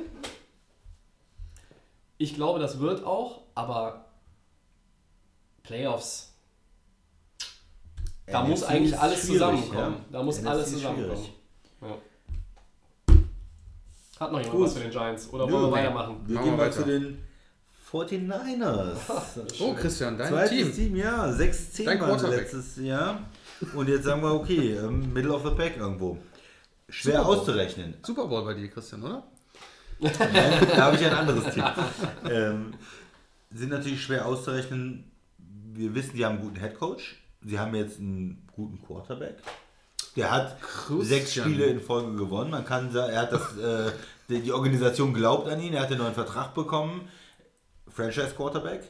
Und das ist natürlich schon mal sehr viel wert. Jetzt die Frage, was ist mit dem Rest des Kaders? Ein paar ganz gute Receiver gibt es. Garçon, ähm, Marquise Goodwin. Goodwin. So, die gut. haben äh, den ähm, McKinn, den Running Back von Minnesota auch übernommen. Mhm. Die haben einen guten Fullback. Äh, sie haben äh, den Center von den Giants äh, übernommen. Weston Richburg. Sie haben immer noch einen, äh, den Stanley, den Left Tackle. Also das heißt, da ist ein, in der Offensive schon mal eine Menge Talent da oder zumindest keine schlechten Spieler. Und mit einem guten Coach und mit einem guten Quarterback kann man da eine Menge machen. Defense haben sie in den letzten Jahren viel gedraftet für D-Line und Linebacker gerade so äh, eine Menge gemacht. Sie haben äh, Sherman verpflichtet, den Corner von Seattle, der, wenn er wieder fit ist, ein äh, Pro Bowl-Kandidat ist auf jeden Fall.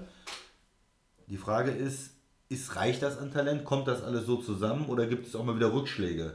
Äh, wird man jetzt sehen, dass ähm, wenn die gegnerischen Teams auch äh, Video von, ähm, von Jimmy G haben, dass sie dann sagen, okay, da ist eine Schwachstelle, da ist eine Schwachstelle, wir können doch äh, mit unseren Defense dagegen besser arbeiten. Waren diese sechs Siege in Folge am Ende der Saison vielleicht auch ein kleines Strohfeuer? Das wird spannend werden für die 49ers. Es könnte in beide Richtungen gehen. Sie könnten so weiterspielen wie am Ende der letzten Saison und vielleicht sogar Zweiter werden in ihrer Division, vielleicht sogar Richtung Wildcard gehen. Das wäre, glaube ich, eine, eine optimale Saison. Irgendwo 9, 7, 10, 6, wenn man es ganz hoch rechnet. Es kann aber auch sein, dass man insgesamt noch Probleme hat, wieder einen kleinen Schritt zurück macht, das Talent im Kader noch nicht so gut ist, vielleicht auch mal ein Verletzungspech hat natürlich und dann das Ganze doch äh, auch nur 6-10 oder 7-9 oder 8-8 ist die Saison und dann auch für die 49ers eine kleine Enttäuschung ist, dass man trotzdem nur Dritter in der Division bleibt und, und sich nicht weiterentwickelt oder so. Das sind so, oder was heißt Dritter wird in der Division. Das wären so meine beiden Möglichkeiten. Deswegen haben wir Middle of the Pack. Wohin geht die Reise bei, ähm, 14, bei den 49ers? Was ist eure Meinung? Max, Ja, ne? ähm, bei den 49ers, du hast schon gesagt, Christian, letzte Saison, ja, sah Garoppolo ganz gut aus. Ich habe immer noch so in diesem großen Fragezeichen, was, was bei den San Du glaubst noch nicht ganz an ihn, Ich ja? glaube noch nicht ganz an ihn, das hatte ich auch schon vor Wochen gesagt. Bei der Division mache ich mir, ich habe sie glaube ich sogar auf zwei getippt, so, so ein Battle zwischen den Seahawks und den 49ers, schätze ich mal. Die Rams wird da vorne keiner ärgern. Die Cardinals habe ich ja abgeschlagen. Ja, das hoffe ich doch. Ja. Die 49ers haben- setzen alles auf diesen Jimmy. Ähm, das hat man gemerkt. Ich glaube es nicht, dass er jetzt irgendwo die Erlösung ist. Apropos Erlösung. Der Erlöser, Der ja. Erlöser. Ähm, Richard Sherman ist eine große Verstärkung für die, Voll- ist aber natürlich auch nicht mehr so in der Form wie früher. Ist so der Defense-Mann, den wir jetzt gerade so, den die Ja, meisten Leute auch kennen, von den Zuhörern natürlich auch kennen, der die Verstärkung der Er Defense kommt, er gemacht kommt hat. von der, man muss immer mal wieder sagen, er Von kommt der- von der kaputten Achillessehne Genau, von zurück. der Verletzung auch wieder. Das ist natürlich für, für so einen Spieler auch eine Frage, ob er auf sein Leistungsniveau wieder zurückkommt. Richtig. Aber Respekt für Richard Sherman, der hat in den letzten Jahren super gespielt. Das Gar keine. Frage. Ähm, Ich glaube, der fühlt sich auch ganz gut bei den 49ers jetzt. Der ist da, glaube ich, auch Willst du mal einen zufrieden. beweisen auch? Glaube ich auch. Ähm, bei der Offense, Jimmy G, Marcus Goodwin, sah letzte Saison auch sehr, sehr gut aus. Habe ich ähm, große Hoffnung, dass es bei denen auch funktioniert. Ob das wirklich Wildcard ist bei den 49ers, ob da wirklich Playoff bei der Division, wir reden hier immer von der NFC, ist immer schwierig. Ähm, ich glaube, das ist einfach so ein bisschen Testen für die 49ers in dieser kommenden Saison. Ähm, die werden einfach selber gucken, wie läuft das mit Jimmy G, ähm, mit den ganzen neuen Zugängen, mit den alten Spielern. Also ihr seht eher sowas wie 8-8. Middle Ja, ich Pack, irgendwo ganz gute Saison, aber nicht, nicht so der absolute Durchbruch. Was haben wir jetzt hier nochmal für Gegner? Minnesota, Detroit, Kansas City, Los Angeles ich Chargers. gerade ansprechen. Kannst du gerne übernehmen, Tobi. Mein Tipp, vielleicht 7-9, vielleicht ein bisschen schlechter. 8-8 schätze ich sie nicht. Tobi. Wenn wir sie, wenn wir die Seahawks als Außenseiter setzen und den quasi mit den Cardinals 3 und 4 zuschustern in der Division, Ja. dann setzen wir die 49ers auf Platz 2 in der Division. Das ist erstmal so. Ja. Deshalb traue ich ihnen 8-8 zu. Ich weiß nicht, ob sie damit zufrieden sind, weil sie diesen Win-Streak mit Garoppolo haben und sie unterbrochen von der langen Offseason natürlich, ja, können sie daran anknüpfen. Das ist eine, ein Kader, der hat eine Mischung aus Veteranen, da läuft ein Staley in der O-Line noch rum, da läuft jetzt ein Sherman in der Defense rum, die müssen die jungen Spieler auch an der Hand nehmen, müssen denen was erklären, die, müssen, die jungen Spieler müssen den aufrichten. Ja? Ähm, äh, ihr habt eben auch schon ein paar Leute angesprochen, das ist alles so auf dem richtigen Weg, aber ich glaube, es war schon im Februar oder März, als wir im Podcast gesagt haben, das wird ein bisschen Zeit benötigen. Und bitte, ihr dürft alle auf diesen Hype-Train aufspringen und Jimmy Garoppolo feiern. Und der Mann ist auch gut. Und ich glaube, dass der Mann auch eine konstant gute Saison spielt, die mit ähnlichen, gleichen oder vielleicht sogar noch einen Tick besseren Zahlen als in der vergangenen Saison ähm, sich darstellen wird. Aber ähm, das dauert alles ein bisschen.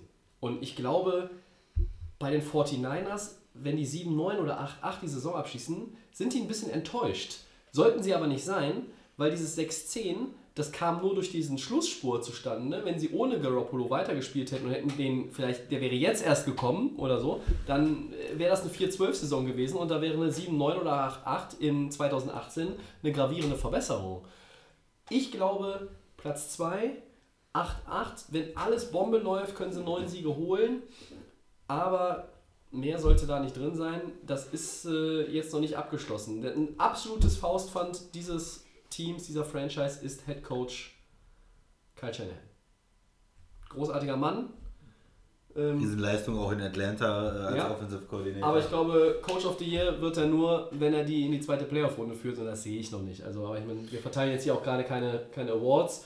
Ähm, ja, die 49ers sind auf einem guten Weg, aber die haben noch ein bisschen Strecke vor sich. genau. Ich bin ja der Optimist hier für die 49ers. Ich sage, 9 Ja. Ist drin. Aber ich bin auch in den Playoffs, wir haben ja gesagt, 9 reicht wahrscheinlich in der NFC. Es, also ich erwarte auch, dass ja. einer eine positive Bilanz haben kann in dieser Division außer den Rams, um den Rams auch ein bisschen Feuer zu machen, weil Ja. dass sie sich so, weil dann könnte es auch durchaus sein, wenn die am Ende 8-8 sind und sind damit Zweiter, dann sind die Rams mit 10-6 äh, sogar auch einen Schritt zurück vom 11, von dem 11-5-Jahr 2017, gewinnen die Division und haben aber gar kein Feuer von hinten. So, für die Division und die Rams wäre es, glaube ich, gut, wenn jemand sich da aufschwingt und da sind wir uns, glaube ich, einig, wir drei. Das trauen wir am den 49ers zu, deshalb haben wir die jetzt so verteilt, die Teams. Mhm. Genau, Ne? genau, ja. Und äh, die werden vielleicht am Ende mit dem äh, Rekord auch nah an den Seahawks sein. Ja. Aber so ein bisschen der Trend auch. Ne? Die Seahawks gehen halt ein bisschen runter und die 49ers gehen halt ein bisschen hoch. Auch wenn die Se- Seattle-Fans vielleicht äh, böse sind. Aber es ist einfach so, wie sich die im Moment es scheinbar entwickelt. Ne? Die, die Seahawks brauchen vielleicht einfach ein, zwei Jahre jetzt, um sich wieder neu aufzurichten. Genau, weil bei den Seahawks gibt es kein Argument, wo wir die jetzt höher setzen würden als die 49ers, weil ich sehe die relativ gleich. Nein, wenn, Jeder wenn die hat- 49ers einen schlechteren Quarterback hätten, ja, weil dann äh, Genau. sticht die Trumpfkarte Russell Wilson. Richtig, aber, aber im hier Moment- hält sich das in meinen Augen dann schon Noch. fast die Waage auf. Ja, Das genau. Talent, was da ist, ähm, ist nicht schlechter als das, was die Seahawks in Offense an, an Talent mitbringen. Ne? Ja. Noch ein Team, Middle of the Pack, Lions. Die Detroit Lions, ja. Die waren 9-7 letztes Jahr. Mhm. Äh, Ich erzähle wieder was. äh, Die, die spielen in der, in der North äh, mit, mit Green Bay, Minnesota, die auch nicht schlecht sind. Ähm, Chicago hatten wir ja ein bisschen, ein bisschen weiter unten gesehen. So, Stafford, Franchise Quarterback, Receiver. Max, möchtest du mit den Lions mal anfangen? Möchtest Ja, ich fange mal an. Also die Lions erzählen? waren ja letzte Saison jetzt nicht so schlecht, 9-7. Ähm, Chris hat es kurz angesprochen, in der Liga mit den Vikings, mit den Packers. Ich sehe sie auf drei. Also ähm, die Vikings, die Packers, die werden das unter sich ausmachen da oben. Die Lions darf man aber immer nicht so unterschätzen. Ne? Die sind immer so ein Team, das sind so mit Ups und Downs. Ne? Die kommen dann irgendwo, man, man denkt immer, okay, jetzt sind sie komplett runtergefallen. Es, Ne? es geht hoch und runter, aber Genau. am Ende bist du 8-8, 7-9 oder 9-7. Richtig, genau. Und ähm, jeder denkt so, oh, die Lions, die machen es dieses Jahr eh nicht. Und dann kommen sie wieder mit so einem Schwung. Also ähm, Matthew Stafford ist immer noch ein guter Quarterback, keine Frage. Ähm, haben natürlich ähm, ihren, ihren Veteran da immer am Start, der auch sehr, ähm, sehr produktiv ist. Das ist immer Golden Tate, der immer irgendwie da ist, Ja. lange Zeit da, der sehr viele Punkte macht. So ein bisschen so das Running Game war das ganz große Problem bei den Lions. Ne? Wir hatten hier so eine Kombination, ich schaue jetzt nochmal gerade, Amir Abdullah hat immer mal ein bisschen gelaufen, dann haben wir Theo Reddick in dem, in dem Thema drin gehabt. Die Ja. Lions haben da irgendwo den Haken. Jetzt kommt noch mein Freund LeGarrette Blunt dazu und äh, man Sieht sollte aber- auch nicht hier auf Carrion Johnson sollte man auch noch achten. Da hast halt vier Leute, das ist so ein bisschen wie, wie Blunt letztes Jahr bei den Eagles die Situation vorgefunden hat. Da gibt es kein Featured Back, äh, also in Early Rounds des Fantasy Drafts, Freunde, lasst mir die Finger von den Running Back der Lions. Aber Max, du, was du sagen willst damit ist, äh, so wirklich überzeugend, du hast kein Featured Back. Ähm, Überhaupt eigentlich nicht. hängt es immer alles am Arm von Matthew Stafford. Genau, und Golden Tate, weil das Ja. ist ja sozusagen immer der, der irgendwas gemacht hat. Ähm, ja. Entschuldigung, Marvin Jones darf ich nicht vergessen. Der war Ja, auch immer so, die, die genau. Receiver waren sehr produktiv, das haben das Running Game quasi ähm, so weggeholt, Ersetzt, ja. ersetzt. Ähm, werden die Lions wahrscheinlich weiterhin drauf setzen. Äh, Was haben sie hier? Defense? Defense eher, also ich habe jetzt mal geguckt hier, wenn ich hier das Depth Chart angucke. Ich weiß nicht, wie es bei euch ist, aber ich kenne hier kaum einen. Also Darius Slay, okay, der sagt mir was. Viele Interceptions, das ist einer meiner Lieblings. Äh, Ähm, ist aber auch, dann wird es aber auch schon wieder ein bisschen Ja, enger. Ja, Darius Ja, Slay, okay. Ähm, ja, die Lions, was haben sie hier? Da haben sie die Jets, die sind machbar in der ersten Saison, aber die sind natürlich auch wieder, kommen vielleicht auch, 49ers, New England, Dallas. Ich weiß nicht, Tobi, wie siehst du es mit den Lions? Schwierig.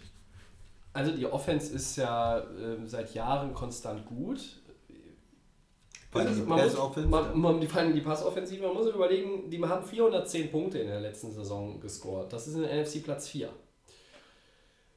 Sind aber im Lauf in der Offensive Platz 32 der NFL. Da muss irgendwie mehr kommen. Und wenn sie das jetzt auf mehrere Schultern verteilen und die bleiben alle fit, das war jetzt letztes Jahr mit Abdullah und Riddick und so auch nicht immer der Fall, da kommt Garrett Blunt noch dazu. Wenn du das aufteilen kannst, ich glaube, die Lions haben sicherlich keinen Rusher, der über 800 Yards geht in der Saison. Da kann man schon, glaube ich, jetzt äh, ein Kreuzchen dran machen. Entscheidend ist auch, was die Defense leistet. Das ist mir, das ist mir alles irgendwie vom, vom Talent her zu dünn. Ja, Defensive End Ezekiel Ansa ist gut. Wir haben auch Darius Slay als einen der Top Corner meiner Meinung nach. Ähm, Glover Quinn ist noch auf Safety so halbwegs äh, überm, überm Schnitt, der den Durchschnitt markiert. Ja, dann wird es auch schon dünn. Ne? Was Detroit gut macht, ist äh, mit dem Ball umgehen. Die hatten letztes Jahr ein ähm, Differential von plus 10, was die Turnovers anbelangt. In der NFC gab es nur ein Team, das besser war mit plus 11 und die hatten den Super Bowl gewonnen. Also das ist schon, das ist schon ordentlich. Da gab es auch andere Zeiten, wo Detroit sehr, sehr nachlässig mit dem Ja. Football umgegangen ist, sowohl was Interceptions als auch was Fumbles anbelangt hat. Ich glaube, ähm, Detroit steht wieder vor so einer klassischen Detroit-Saison. An Minnesota und Green Bay dürften sie im Normalfall nicht ranreichen. Die sind für mich das klassische Middle-of-the-Pack-Team. Ja, Ja. Seit Christian, Jahren, ja. was hast du noch zu den Lions? ich würde dir absolut zustimmen, Tobi. Das ist für mich auch so. Die, die haben eine gute Pass-Offense, die haben eine ganz klare Stärke, eine Schwäche, Run-Offense. Defense ist nicht wirklich so stark. Na gut, Corner ist nicht schlecht, Pass-Rush, aber insgesamt haben sie nicht genug Talent in der Defense, um wirklich eine gute Defense zu sein für mich. Und wie du sagst, es ist ein klassisches Team, was mal vier Spiele in Folge verliert und denkst, sie sind weg vom Fenster. Dann gewinnen sie auch mal wieder vier Spiele, sind eklig zu spielen, gewinnen einen Shootout gegen New Orleans vielleicht oder sowas und denkst dir, oh, die Lions ähm, sind am Ende schon mal Jahre gewesen, wo sie dann schon neun Sieger hatten und man dachte, oh, sie kommen in die Playoffs, verlieren die letzten drei und äh, kommen doch nicht in die Playoffs. Ja. Also mich würde auch nicht wundern, wenn sie 7-9, 8-8, 9-7 gehen. Genau dieses klassische, was in den letzten Ja, Jahren von 6-10 ist gesehen, möglich. Ne? gesehen haben. Ich würde sie einfach mal auf 8-8 setzen und Ja. ja. und ja, das sind die Lions im Moment. Ich, ich habe noch nicht irgendwas gesehen, das das ändern könnte. Nee. Nee. Dafür fehlt es, glaube ich, im Vergleich zu anderen NFC-Teams. Einfach auch ein Talent, ne? An guten Draftpicks, Ja. An, an Free Agents. Ja, ich meine, was haben, die, was haben die Lions? Vielleicht die äh, 30 Sekunden gönnen wir uns jetzt nochmal eben, aber was haben die Lions ähm, dieses Jahr gedraftet? Die haben äh, Frank Ragnow in der ersten Runde gedraftet, Center out of Arkansas, an Ja. 1,20. Ähm, der Running Back, eben schon angesprochen von mir, Kerry Johnson aus, von, von Auburn. Ähm, das war der Zweitrunden-Pick. Ja, Da ist die Idee natürlich auch, das Laufspiel zu stärken, ein O-Liner, ein, ein Running Back. Vielleicht äh, überraschen uns die Lions ja auch und können das Laufspiel so weit steigern, dass sie als Offense so stark sind, dass sie auch die Defense kompensieren können. Aber Sie waren auch Vielleicht zu leicht, zu, zu leicht Ja. auszurechnen in der Vergangenheit. Ne? Da muss man natürlich auch ansetzen. Ne? Das muss irgendwie anders werden. Hat noch jemand was zu den Lions? Nein. Sonst würde ich überleiten zum nächsten Team. Gerne. Das sind die Dallas Cowboys. Letztes Jahr 9-7, nicht in den Playoffs. Des Bryant ist weg, Doug Prescott ist noch da, Ezekiel Elliott wird nicht mehr suspendiert. Also jedenfalls nicht, dass es uns bekannt ist. Max Dallas. Was erwartest du denn von Team America dieses Jahr? Team America. Ja, ist die Frage, wie stark das die Cowboys beeinflusst, dass ihr den lieben Des Bryant nicht mehr haben. Da bin ich mal echt gespannt. Sie haben ja so ein bisschen was getan, ähm, haben sich Alan Hearns geholt von den Jaguars. Ähm, werden mit Terrence Williams und Cole Beasley so ein bisschen, glaube ich, die Offense hier leiten. Ähm, Beasley eigentlich immer relativ okay. Ähm, Terrence Williams auch. Ja. Ich glaube, die werden natürlich jetzt mehr in den Vordergrund kommen. Ähm, ich finde Alan Hearns eigentlich auch sehr, sehr gut da für die Cowboys. Dieses Dreiergespann kann viel bewirken. Ich bin gespannt, wie Dak Prescott spielt. Ähm, seine Rookie-Saison war ja wirklich gut. Letztes Jahr, gut, es war irgendwie so ein bisschen der Wurm drin. Jetzt ist auch Sieg wieder da, Ezekiel Elliott. Wie stark ist er? Ähm, wird er wieder daran anknüpfen, wo er war? Wir gehen natürlich alle davon aus, dass er sozusagen die tragende Rolle in der Offense-Line spielt. Ja, bei der Defense haben wir natürlich auch ähm, ein paar Namen dabei. Marcus Lawrence ist auch am Start. Ähm, ist gefranchised, glaube ich. Ja. genau. Xavier Woods, den dürfte auch jeder ein Begriff sein. Das sind Spieler, also ja, es ist halt ein wirkliches Battle zwischen in der Division gerade, zwischen den äh, Giants und den Cowboys, das habe ich ja vorhin schon angesprochen. Vielleicht sind sie die Nummer zwei in der Division. Bei den Eagles, da werden sie, glaube ich, nicht drankommen. Wo die Cowboys nachher entstehen, ob es wirklich einen Playoff-Platz gibt, kommt drauf an, wie Sieg spielt, wie Deck ist und wie auch die Wide Receiver sich da machen, wie die Defense sich da einspielt. Ich weiß nicht, was ihr, was ihr für eine Meinung habt. Christian, vielleicht du. Ähm, Cowboys auch ein großes Fragezeichen, wie wir jetzt auch bei allen Teams hatten. Ja. weil die Division einfach zu stark sind, sag ich mal so. Ne? Cowboys für mich, die waren vor zwei Jahren extrem stark aufgrund ihrer O-Line. Ne? Das ist ja immer das Herzstück äh, von Dallas, wo dann Elliott mit dem Lauf kommt oder auch Prescott genug Zeit hatte, ähm, die Offense nach vorne zu bringen. Defense war in den letzten Jahren eigentlich nicht das Prunkstück in Dallas, die war immer hinten dran, die hat okay gespielt zum Teil, die war jetzt nicht die schlechteste Defense der Liga, aber unterdurchschnittlich. Würdest du die überdurchschnittlich nennen, die Dallas Defense? Also was die Yards anbelangt, äh, Platz 8 letztes Jahr. Das ist Ja. stark. Takeaways? Takeaways. Hast du da auch eine Statistik? Ja, da sind sie minus 1 im Differential. Ne? Also sie haben äh, 21 Takeaways, aber sie haben auch 22 Giveaways gehabt. Ne? Das ist eher unterdurchschnittlich dann, ja. Das Also, ist dann, ja, eher Mittelmaß, bestenfalls ja, Mittelmaß. Ja. Ja. Ah, Ich sag mal, die, in, der, in der Offensive, sie haben immer von der O-Line gelebt. Bis Ja. jetzt, und das ist ja die Stärke. Das ist Frederick, das ist Smith, das ist Martin, diese extrem, offen, äh, extrem starke O-Line, die dann die, die Wege frei macht. Jetzt hat man viel gehört, Verletzungen. Letztes Jahr schon Smith, jetzt Martin ist irgendwie in der Preseason verletzt. Frederick, der hat eine äh, Immunkrankheit, Ja. der ist erstmal draußen. Und wenn diese O-Line nicht richtig läuft, wenn das nicht funktioniert, dann glaube ich, dass der Running Back nicht genug Raum hat und dann hat auch Prescott Probleme, weil die Receiver einfach auch nicht die Klasse haben, um ihn da irgendwo rauszuholen, wenn er da vielleicht nicht ganz so präzise wirft. Die können, haben nicht die Qualität, da den super Catch zu machen.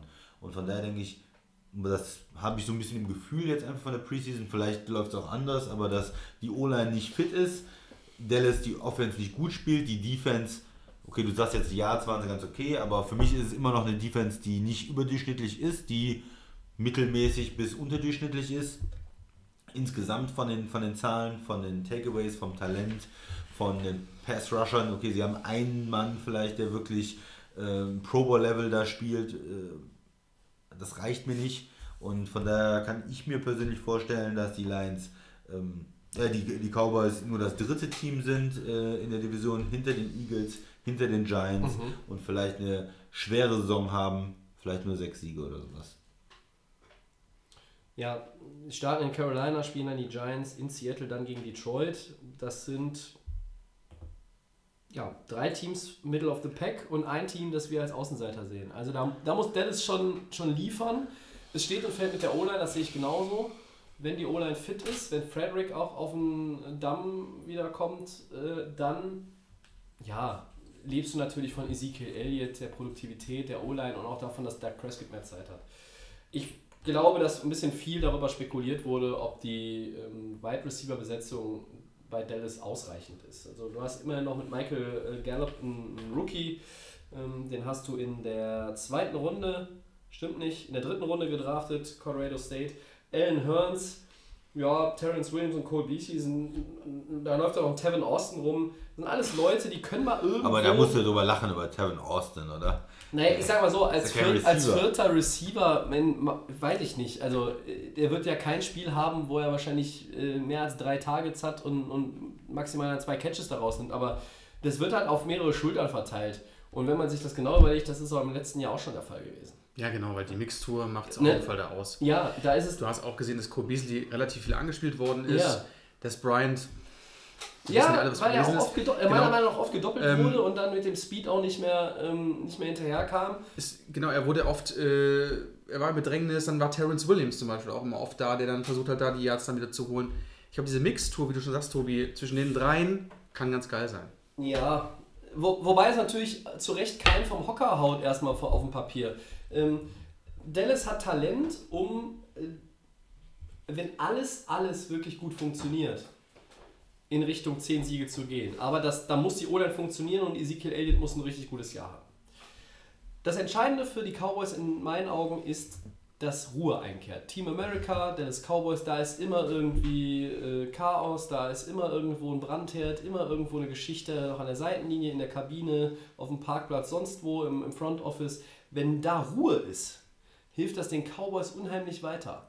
Warum betont man das bei Dallas so? Ja, weil es so ist, seit Jahren eigentlich. Da ist immer irgendwie Heckmeck. So, und wenn da einigermaßen alle die Füße stillhalten und als Einheit in dieselbe Richtung laufen, ja, das ist wieder Klischee, aber dann wird das dem Team helfen. Ähm, natürlich, das Team selber auch, also muss ja auch irgendwie als, als Einheit auftreten. Ich glaube, das ist bei Dallas so wichtig wie bei fast keinem, keinem anderen NFL-Team. Wenn das der Fall ist, dann traue ich ihnen zu, ja, mal Richtung Playoffs anzuklopfen, aber ähm, deshalb sind sie Middle of the Pack Team bei uns. Normalerweise sollte Weiß es nicht. auch dieses Jahr dafür nicht reichen. Wir machen so Sie die haben, ersten. auch, sie haben auch keinen guten Coach übrigens. Ja, wir machen so die ersten Matchups, die ersten Matchups so ein bisschen, ein bisschen äh, Sorge Ja, bei den wobei, Cowboys. also ich ne? meine, im Vergleich Ja. zu den, im Vergleich zu den äh, 49ers, da sehe ich eher, dass sie mit 1-3 starten, wenn die gegen Minnesota, Detroit, Kansas City und die Chargers spielen. Vor allem drei davon auswärts, und die drei besseren äh, auswärts. Die Cowboys, ja, weiß ich nicht, in Carolina ist schwer, sehe ich ein. Zu Hause gegen die Giants. Giants. ist für die schon ein Ding, da musst du eigentlich. In Seattle äh, hat den Zauber, Quest Field hat den Zauber verloren früherer Jahre, äh, ist uneinnehmbare Festung. Und Detroit zu Hause ist ja für Dallas sowieso ein Must-Win eigentlich, also von ihrem eigenen Selbstverständnis natürlich auch immer. Ich mache mir da nur Sorge, weil die alle so relativ gleich sind vom Niveau her. Seattle, Detroit, Ja. äh, sehe ich alle nicht viel besser als die Ja. Cowboys. Ne? Ja. Und Carolina ist am Anfang gefährlich. New York, wenn die jetzt wirklich diesen Lauf bekommen, wenn nachher 4-0 steht, dann ist das Ich Drama groß. ne? Würde dem Christian da auch nicht widersprechen, dass möglicherweise auch die Giants an den Cowboys vorbeiziehen können. Äh, Wir haben in der Vergangenheit häufig Teams gesehen, auch im letzten Jahr, die Eagles und die Rams, die waren letzter in ihrer Division, sind dann Erster geworden. Davon sprechen wir jetzt hier nicht, aber von 4 auf 2, warum nicht? Ja? Und dann kann sich das alles auch irgendwie mal schnell drehen. Aber Dallas, schweres Jahr, schweres Jahr. Und ich glaube, Garrett muss auch jetzt ein bisschen liefern. Irgendwann wird auch Jerry Jones Geduldsfaden mal reißen. Dann kommen wir noch zu den Carolina Panthers, letztes Jahr L5 Playoff Wildcard in einem irren Wildcard-Spiel verloren gegen die New Orleans Saints. Ich glaube 31 zu 26, wenn ich das richtig im Kopf habe. Christian, Panthers. Ja, da werden bestimmt einige sauer sein, äh, dass sie die da Middle of the Pack haben und würden sagen, ja, die Panthers, die wollen den Super Bowl. Aber wir können es erklären. Wir, wir versuchen es zu erklären. Also ähm, es ist natürlich wieder eine Frage äh, O-Line, das ist einer meiner Lieblingsthemen auch Heute mal wieder. Äh, der Right Tackle, der äh, auf dem Pro Bowl- Pro Bowl Niveau äh, gespielt hat letztes Jahr, äh, ist jetzt out for season, der ist, ist verletzt. Ähm, Das heißt, da ist natürlich wieder eine Frage, wie kann man Cam Lücke. Newton schützen, wie kann man ihm helfen. Left Tackle ist sowieso nicht eine Position, wo sie besonders stark waren letztes Jahr. Ähm, die haben den Guard verloren äh, nach Jacksonville, äh, Norwell. Das heißt, da, da verlierst du Qualität in der O-Line. Die muss man erstmal wieder auffangen. Ähm, Newton, wenn er dann unter Druck steht und vielleicht sich auch verletzt, weil er zu viel dann versucht selber zu machen. Ja, sonst Passempfänger ähm, haben mich bis jetzt noch nicht so richtig überzeugt. Ähm, Benjamin haben sie ja abgegeben letztes Jahr nach Buffalo. So diese ganze Offense, wie gut die laufen wird, ist die Frage. Und die Defense ist natürlich seit Jahren stabil äh, bei den Panthers, die ist nicht schlecht. Da kann man auch nicht sagen, die haben immer noch Talent da, äh, mit Short in der Defensive Line, mit den Linebackern, die aber auch immer mal verletzungsanfällig sind äh, im Übrigen. Ja, ich, für mich waren sie letztes Jahr ein Team, was ein bisschen glücklich auch das ein oder andere Spiel gewonnen Mhm. hat, wo der Rekord Fall. mit L5 etwas besser war als das ein, eigentliche Talent des Teams. Ja. Und wenn sie da jetzt ein paar Probleme reinkriegen und es vielleicht nicht so gut läuft, extrem schwere Division mit natürlich New Orleans äh, und Atlanta, denen wir eine Menge zutrauen. Da wir müssen uns für ein Team entscheiden, was auch irgendwo ein bisschen absagt. Und da würde ich als erstes sagen, die Panthers gehen runter. Wird immer noch ein ordentliches Team sein, aber vielleicht in dem Bereich 9-7, wo es dann nicht für die Playoffs reicht. Du musst, So damit, rech- du musst damit rechnen, wenn einer von unseren Playoff-Kandidaten strauchelt, sind die Panthers da. Als Erste. Eigentlich, oder? ja. Also von, von den, den Teams jetzt ja, sind die das stärkste. die, wir heute, die wir heute hier besprechen. Max, wie siehst du es? Ja, die Panthers, die sind so. Ich bin kein großer Fan von der Offense der Panthers. Also die Defense, klar, Chris hat es gesagt, solide. Da hast Julius Peppers. Da hast du Immer natürlich- noch. Ja, aber immer die noch. Secondary gefällt mir nicht. Ja, aber du hast dann Ja. immer noch, das sind alte Veterane, ähm, dann hast du Luke Kuechly, ohne den läuft ja gar nichts. Wenn der mal nicht da ist, dann bricht auch alles Aber zusammen. Peppers ist wirklich, also ist schon Wirklich schon alt, ja. sehr, sehr alt. Und Ja, ja, ist Thomas da. Davis geht auch in sein letztes Jahr und oh. ja. Und Chris hat schon gesagt, die Right Tackle, ne? Ähm, Newton ist dafür bekannt, der läuft mal gerne. Der will eine One-Man-Show machen. Mir gefällt er gar nicht. Also ich mag das bei den Panthers gar nicht. Er hat, äh, gut, er hat auch nicht viel möglich. Er hat ihn immer den, den Greg Olson als alten Man, Veteran. Veteran auch wieder. oft verletzt ähm, ist, auch oft ja. verletzt ist, dann macht das wieder alleine. Ähm, das Running Back Thema äh, mit Christian McCaffrey, jetzt haben sie noch CJ Anderson geholt. Ja. Ähm, die werden sich wahrscheinlich auch die ganze Zeit nur abwechseln äh, und die Yards laufen. Die Division, ja, vielleicht macht sich das zwischen äh, den Falcons und den Panthers, aber ich sehe sie auch nur auf drei. Ich sehe die Saints auf äh, eins und die Falcons auch auf zwei oder vielleicht auch umgekehrt. Ähm, mal schauen. Und wenn dann wieder, Chris hat es gemeint, äh, wenn sich dann wieder Newton vielleicht verletzt, dann sieht es wieder ganz schlimm aus. Also die Panthers ist so eine, so eine crazy Gruppe und Newton führt es an und äh, ist halt sehr unsicher.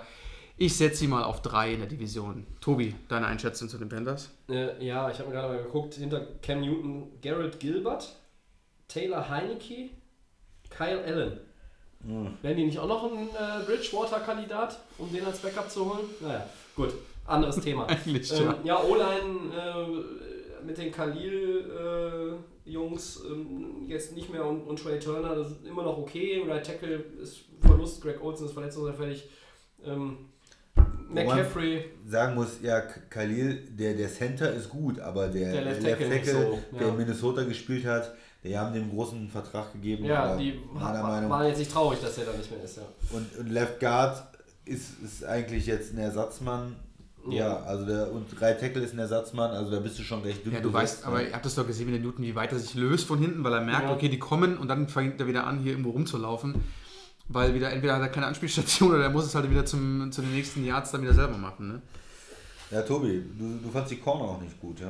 Ja, Secondary haut mich jetzt auch nicht vom Hocker. Ähm, Carolina ist ein Team, das tatsächlich, wie ihr schon gesagt habt, in meinen Augen letztes Jahr über den Verhältnissen schon gespielt hat.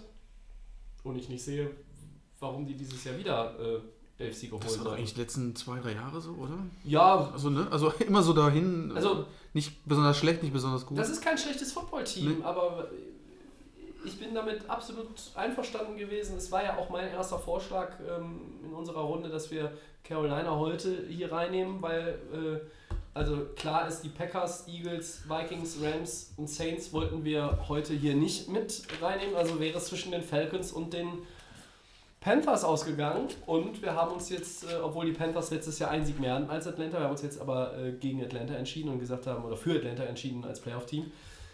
Ja. Ich glaube, ihr habt jetzt auch schon alles gesagt und deshalb packen wir jetzt mal schnell hier unsere Win Prediction noch drauf, bevor wir sie wieder vergessen. Was mir bei Carolina ein Satz noch fällt mir noch ein, diese Diskrepanz.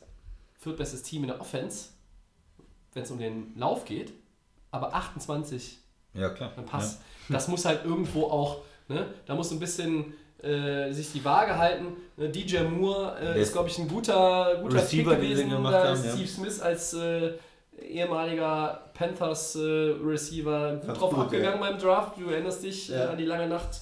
Ähm, Vielleicht kann der hier ein bisschen die. Offense auch beleben dann, ne? Das, ja, könnte ich mir schon vorstellen, dass das einer der ähm, offensiven Erstrunden-Picks ist, der schon relativ schnell seinen Stempel oder seine Fußstapfen da hinterlässt in der NFL. Gut, also gehen wir mal eben durch. Ähm, Soll ich? Ja. Mach Ja, ich. Max, gerne. Ähm, Giants sage ich äh, sechs Siege. mhm.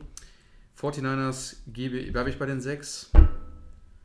Obwohl ich es ja relativ hoch gesetzt habe. Ne? Aber ich, ich korrigiere mich und ich mache sieben mal draus. Wahnsinn.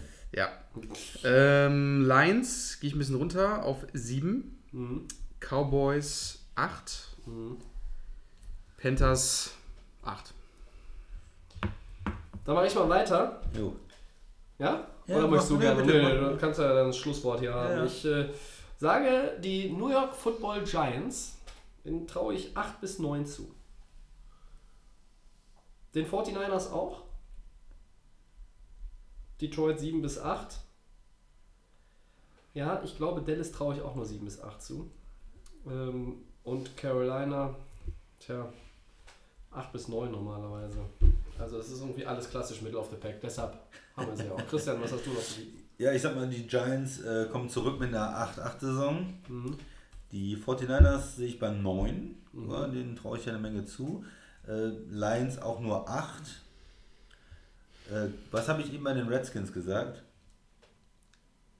Äh, bei den Redskins, Ja. ähm, da muss ich jetzt nochmal hier auf den anderen Zettel gucken. Entschuldigung, äh, da sagtest du 8. Oh, das ist ja eigentlich zu viel. Äh, Möchtest du die Redskins noch ja, nachträglich ja, auf ja. 7 korrigieren? Ja, ich möchte die mal auf 7 korrigieren und gebe den Cowboys dann auch 7. Mhm. Und äh, den Panthers 9. Cowboys 7, Panthers 9. Okay. Ja. Nächste Woche dann unsere Playoff-Kandidaten, bevor es dann auch mit der Saison endlich, endlich losgeht. Das soll es dann gewesen sein mit der Season Preview Teil 5. Wir kommen zu den Four Downs. Erstes Down. Aaron Donald und die Rams nähern sich in Sachen neuer Vertrag offenbar an. Wird das noch was vor Woche 1? Max? Ja. Oh, Es werden, ich glaube schon selber nicht mehr dran. Also ich glaube doch noch dran, nach diesen Nachrichten. Ähm, es werden ja 22 Millionen pro Jahr erwartet. Mhm. Die Rams müssen es eigentlich zahlen. Ähm, er ist der Beste.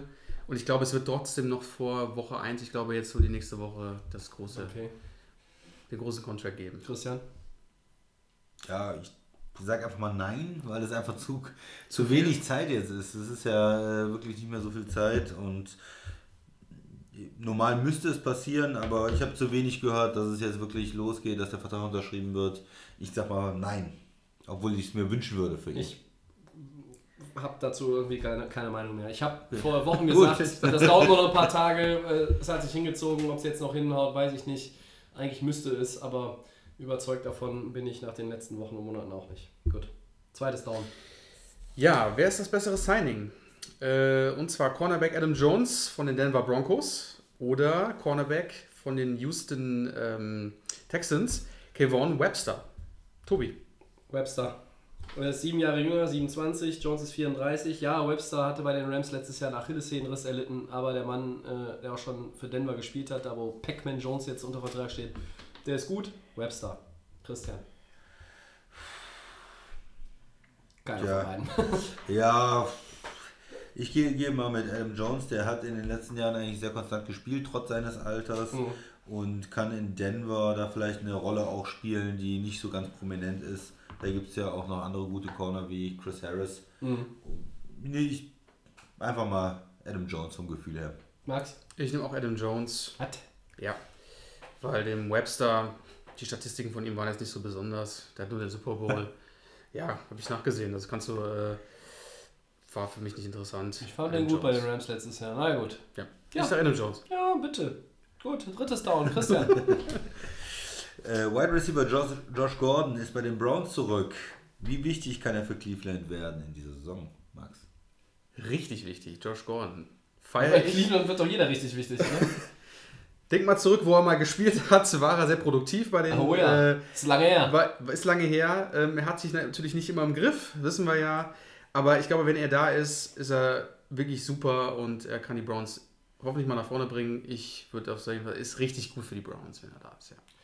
Eine der für mich tragischen Figuren der vergangenen drei Jahre, in denen er kaum gespielt hat. Letztes Jahr war er dann mal wieder zurück, als er auch von der Liga reinstated wurde, wie es so schön heißt. Ähm, hat aber danach sich wieder in Behandlung begeben, Drogensucht, mentale Probleme. Josh Gordon ist ein, ja, ein schwieriger Charakter, der auch viele Schwierigkeiten in seinem Leben erlebt hat. Ich wünsche mir, dass er den Cleveland Browns dieses Jahr weiterhilft. Ähm, vom Talent her richtig gut. Ja, vom Talent ein wahnsinnig toller Spieler. Leider äh, immer diese Probleme. Was mir ein bisschen Sorgen macht, warum ich jetzt mal sage, ich glaube nicht, dass er ihm vielleicht so viel helfen kann, ist, dass er auch jetzt nicht die komplette Preseason da war, dass er nicht von Anfang an dabei war, sondern auch wieder es hieß, ja, er hat irgendwie mit Problemen zu kämpfen, er ist nicht dabei und jetzt kommt er in der dritten, vierten Woche äh, oder, oder in der Dr- äh, Week 3 der Preseason dann vielleicht dazu. Das ist mir ein bisschen spät dann, äh, um auch die ähm, Connection im Team zu haben mit dem Quarterback. Der hat super wenig gespielt, der braucht eigentlich auch viel Training. Da bin ich skeptisch noch, bis er mir die 1500 Yards um die Ohren haut. Das nicht, Naja, aber das vielleicht nicht. ich finde, der kam irgendwo auch mal wieder Mitte der Saison wieder und hat dann gleich wieder Re- Receiving Yards gemacht. Also ich glaube, das stört ihn, glaube ich, nicht, wenn er ein bisschen später kommt oder so. Gut, analog zur vergangenen Woche beim vierten Down, da waren es 16 Tage, jetzt sind es noch 9 Tage. 9 Tage bis zum Start der Regular Season. Wer war denn für euch die beste Nummer 9 in der NFL-Geschichte? Alle gucken mich an, dann starte ich mal. Wie du willst. Dann nehme ich den ehemaligen Tennessee Titans Quarterback Steve McNair, nehme ich da. Der leider ähm, gestorben ist schon. Äh, ein damaliger super Tennessee Titans Quarterback, ähm, war 2000 AFC Champion mit dem Team und ist auch 2003 zum MVP gewählt worden. Ähm, ist leider durch seine Freundin, zu, also ist leider erschossen worden von seiner Freundin. So waren die Prognosen von der Polizei. Ist, denke ich mal, eine würdige Nummer 9, an die man sich erinnert. Vielleicht kennt die, die Zuhörer den vielleicht nicht mehr, aber uns ist er auf jeden Fall ein Name. Du möchtest ja bestimmt jemanden nehmen, der dir besonders Nee, am nee, du, liegt. du legst mal Oder? vor. Du legst mal Ja. vor. Ich habe ja, hab ja, Ja, mich also vorbereitet. mehrere, ja, am Start. Ja, ich würde äh, Drew Brees nehmen dann äh, Ja, als Nummer warum 9. nicht? Äh, Hatte ich auch das erst. ist ein wahnsinnig guter Quarterback, der äh, dieses Jahr aber höchstwahrscheinlich den Passing Yard Rekord äh, alleine haben wird. Und das, Vom Sheriff. das äh, spricht, glaube ich, äh, für sich selbst. Also da braucht man nicht viel sagen. Über Jahre eine Top-Offense, super Leistung, klasse Quarterback. Drew Brees. Ja, ich würde auch Drew Brees nehmen, äh, weil er den Rekord von Peyton Manning jetzt in der Saison knacken wird. Ich habe noch eine andere Nummer 9 rausgesucht aus den Archiven der Delay of Game.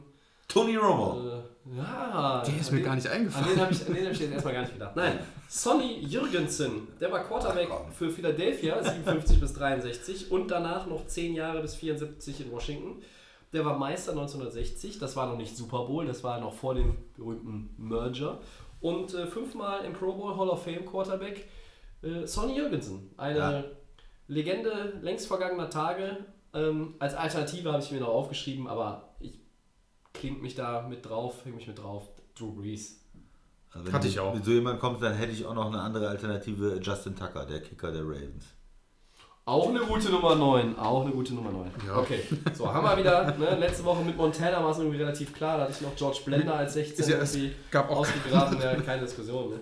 Nee. Ja, äh, das soll es gewesen sein. Äh, aufmerksame Zuhörer merken, ähm, dass ich jetzt ein bisschen auf die Tube drücke und Ja, schon bitte. in den letzten 20 Minuten ein bisschen mehr. Ähm, wir hoffen wie immer, dass ihr immer noch ähm, an den Geräten sitzt und uns komplett zugehört habt, auch wenn wir heute wieder extrem viel erzählt haben. Ähm, nächste Woche sind wir wieder für euch da, dann auch wieder Dienstag, das ist schon klar an dieser Stelle, mit äh, 39, dem letzten Teil der Saisonvorschau und unseren ersten Blick, dann auch kurzen Blick auf Woche 1. Und äh, ja, ich bedanke mich an dieser Stelle schon mal beim Max. Danke euch. Ich bedanke mich beim Christian. Sehr gerne. Wir trinken dann gleich noch äh, vielleicht ein äh, zweites Bier, weisen aber an dieser Stelle noch darauf hin, dass ihr uns immer Fragen, Themen, Kritik oder sonst was schicken könnt. Bei Twitter und bei Facebook sind wir zu finden, at NFL. Wir sind zu finden bei iTunes und bei Soundcloud. Da könnt ihr unseren Podcast natürlich kostenlos wie immer runterladen, anhören, teilen oder kommentieren. Und wir sind bei The Fan FM. das ist korrekt. Bis zur nächsten Woche. Viel Spaß mit Preseason Woche 4. Bleibt uns gewogen. Ciao. Tschö. Macht's gut.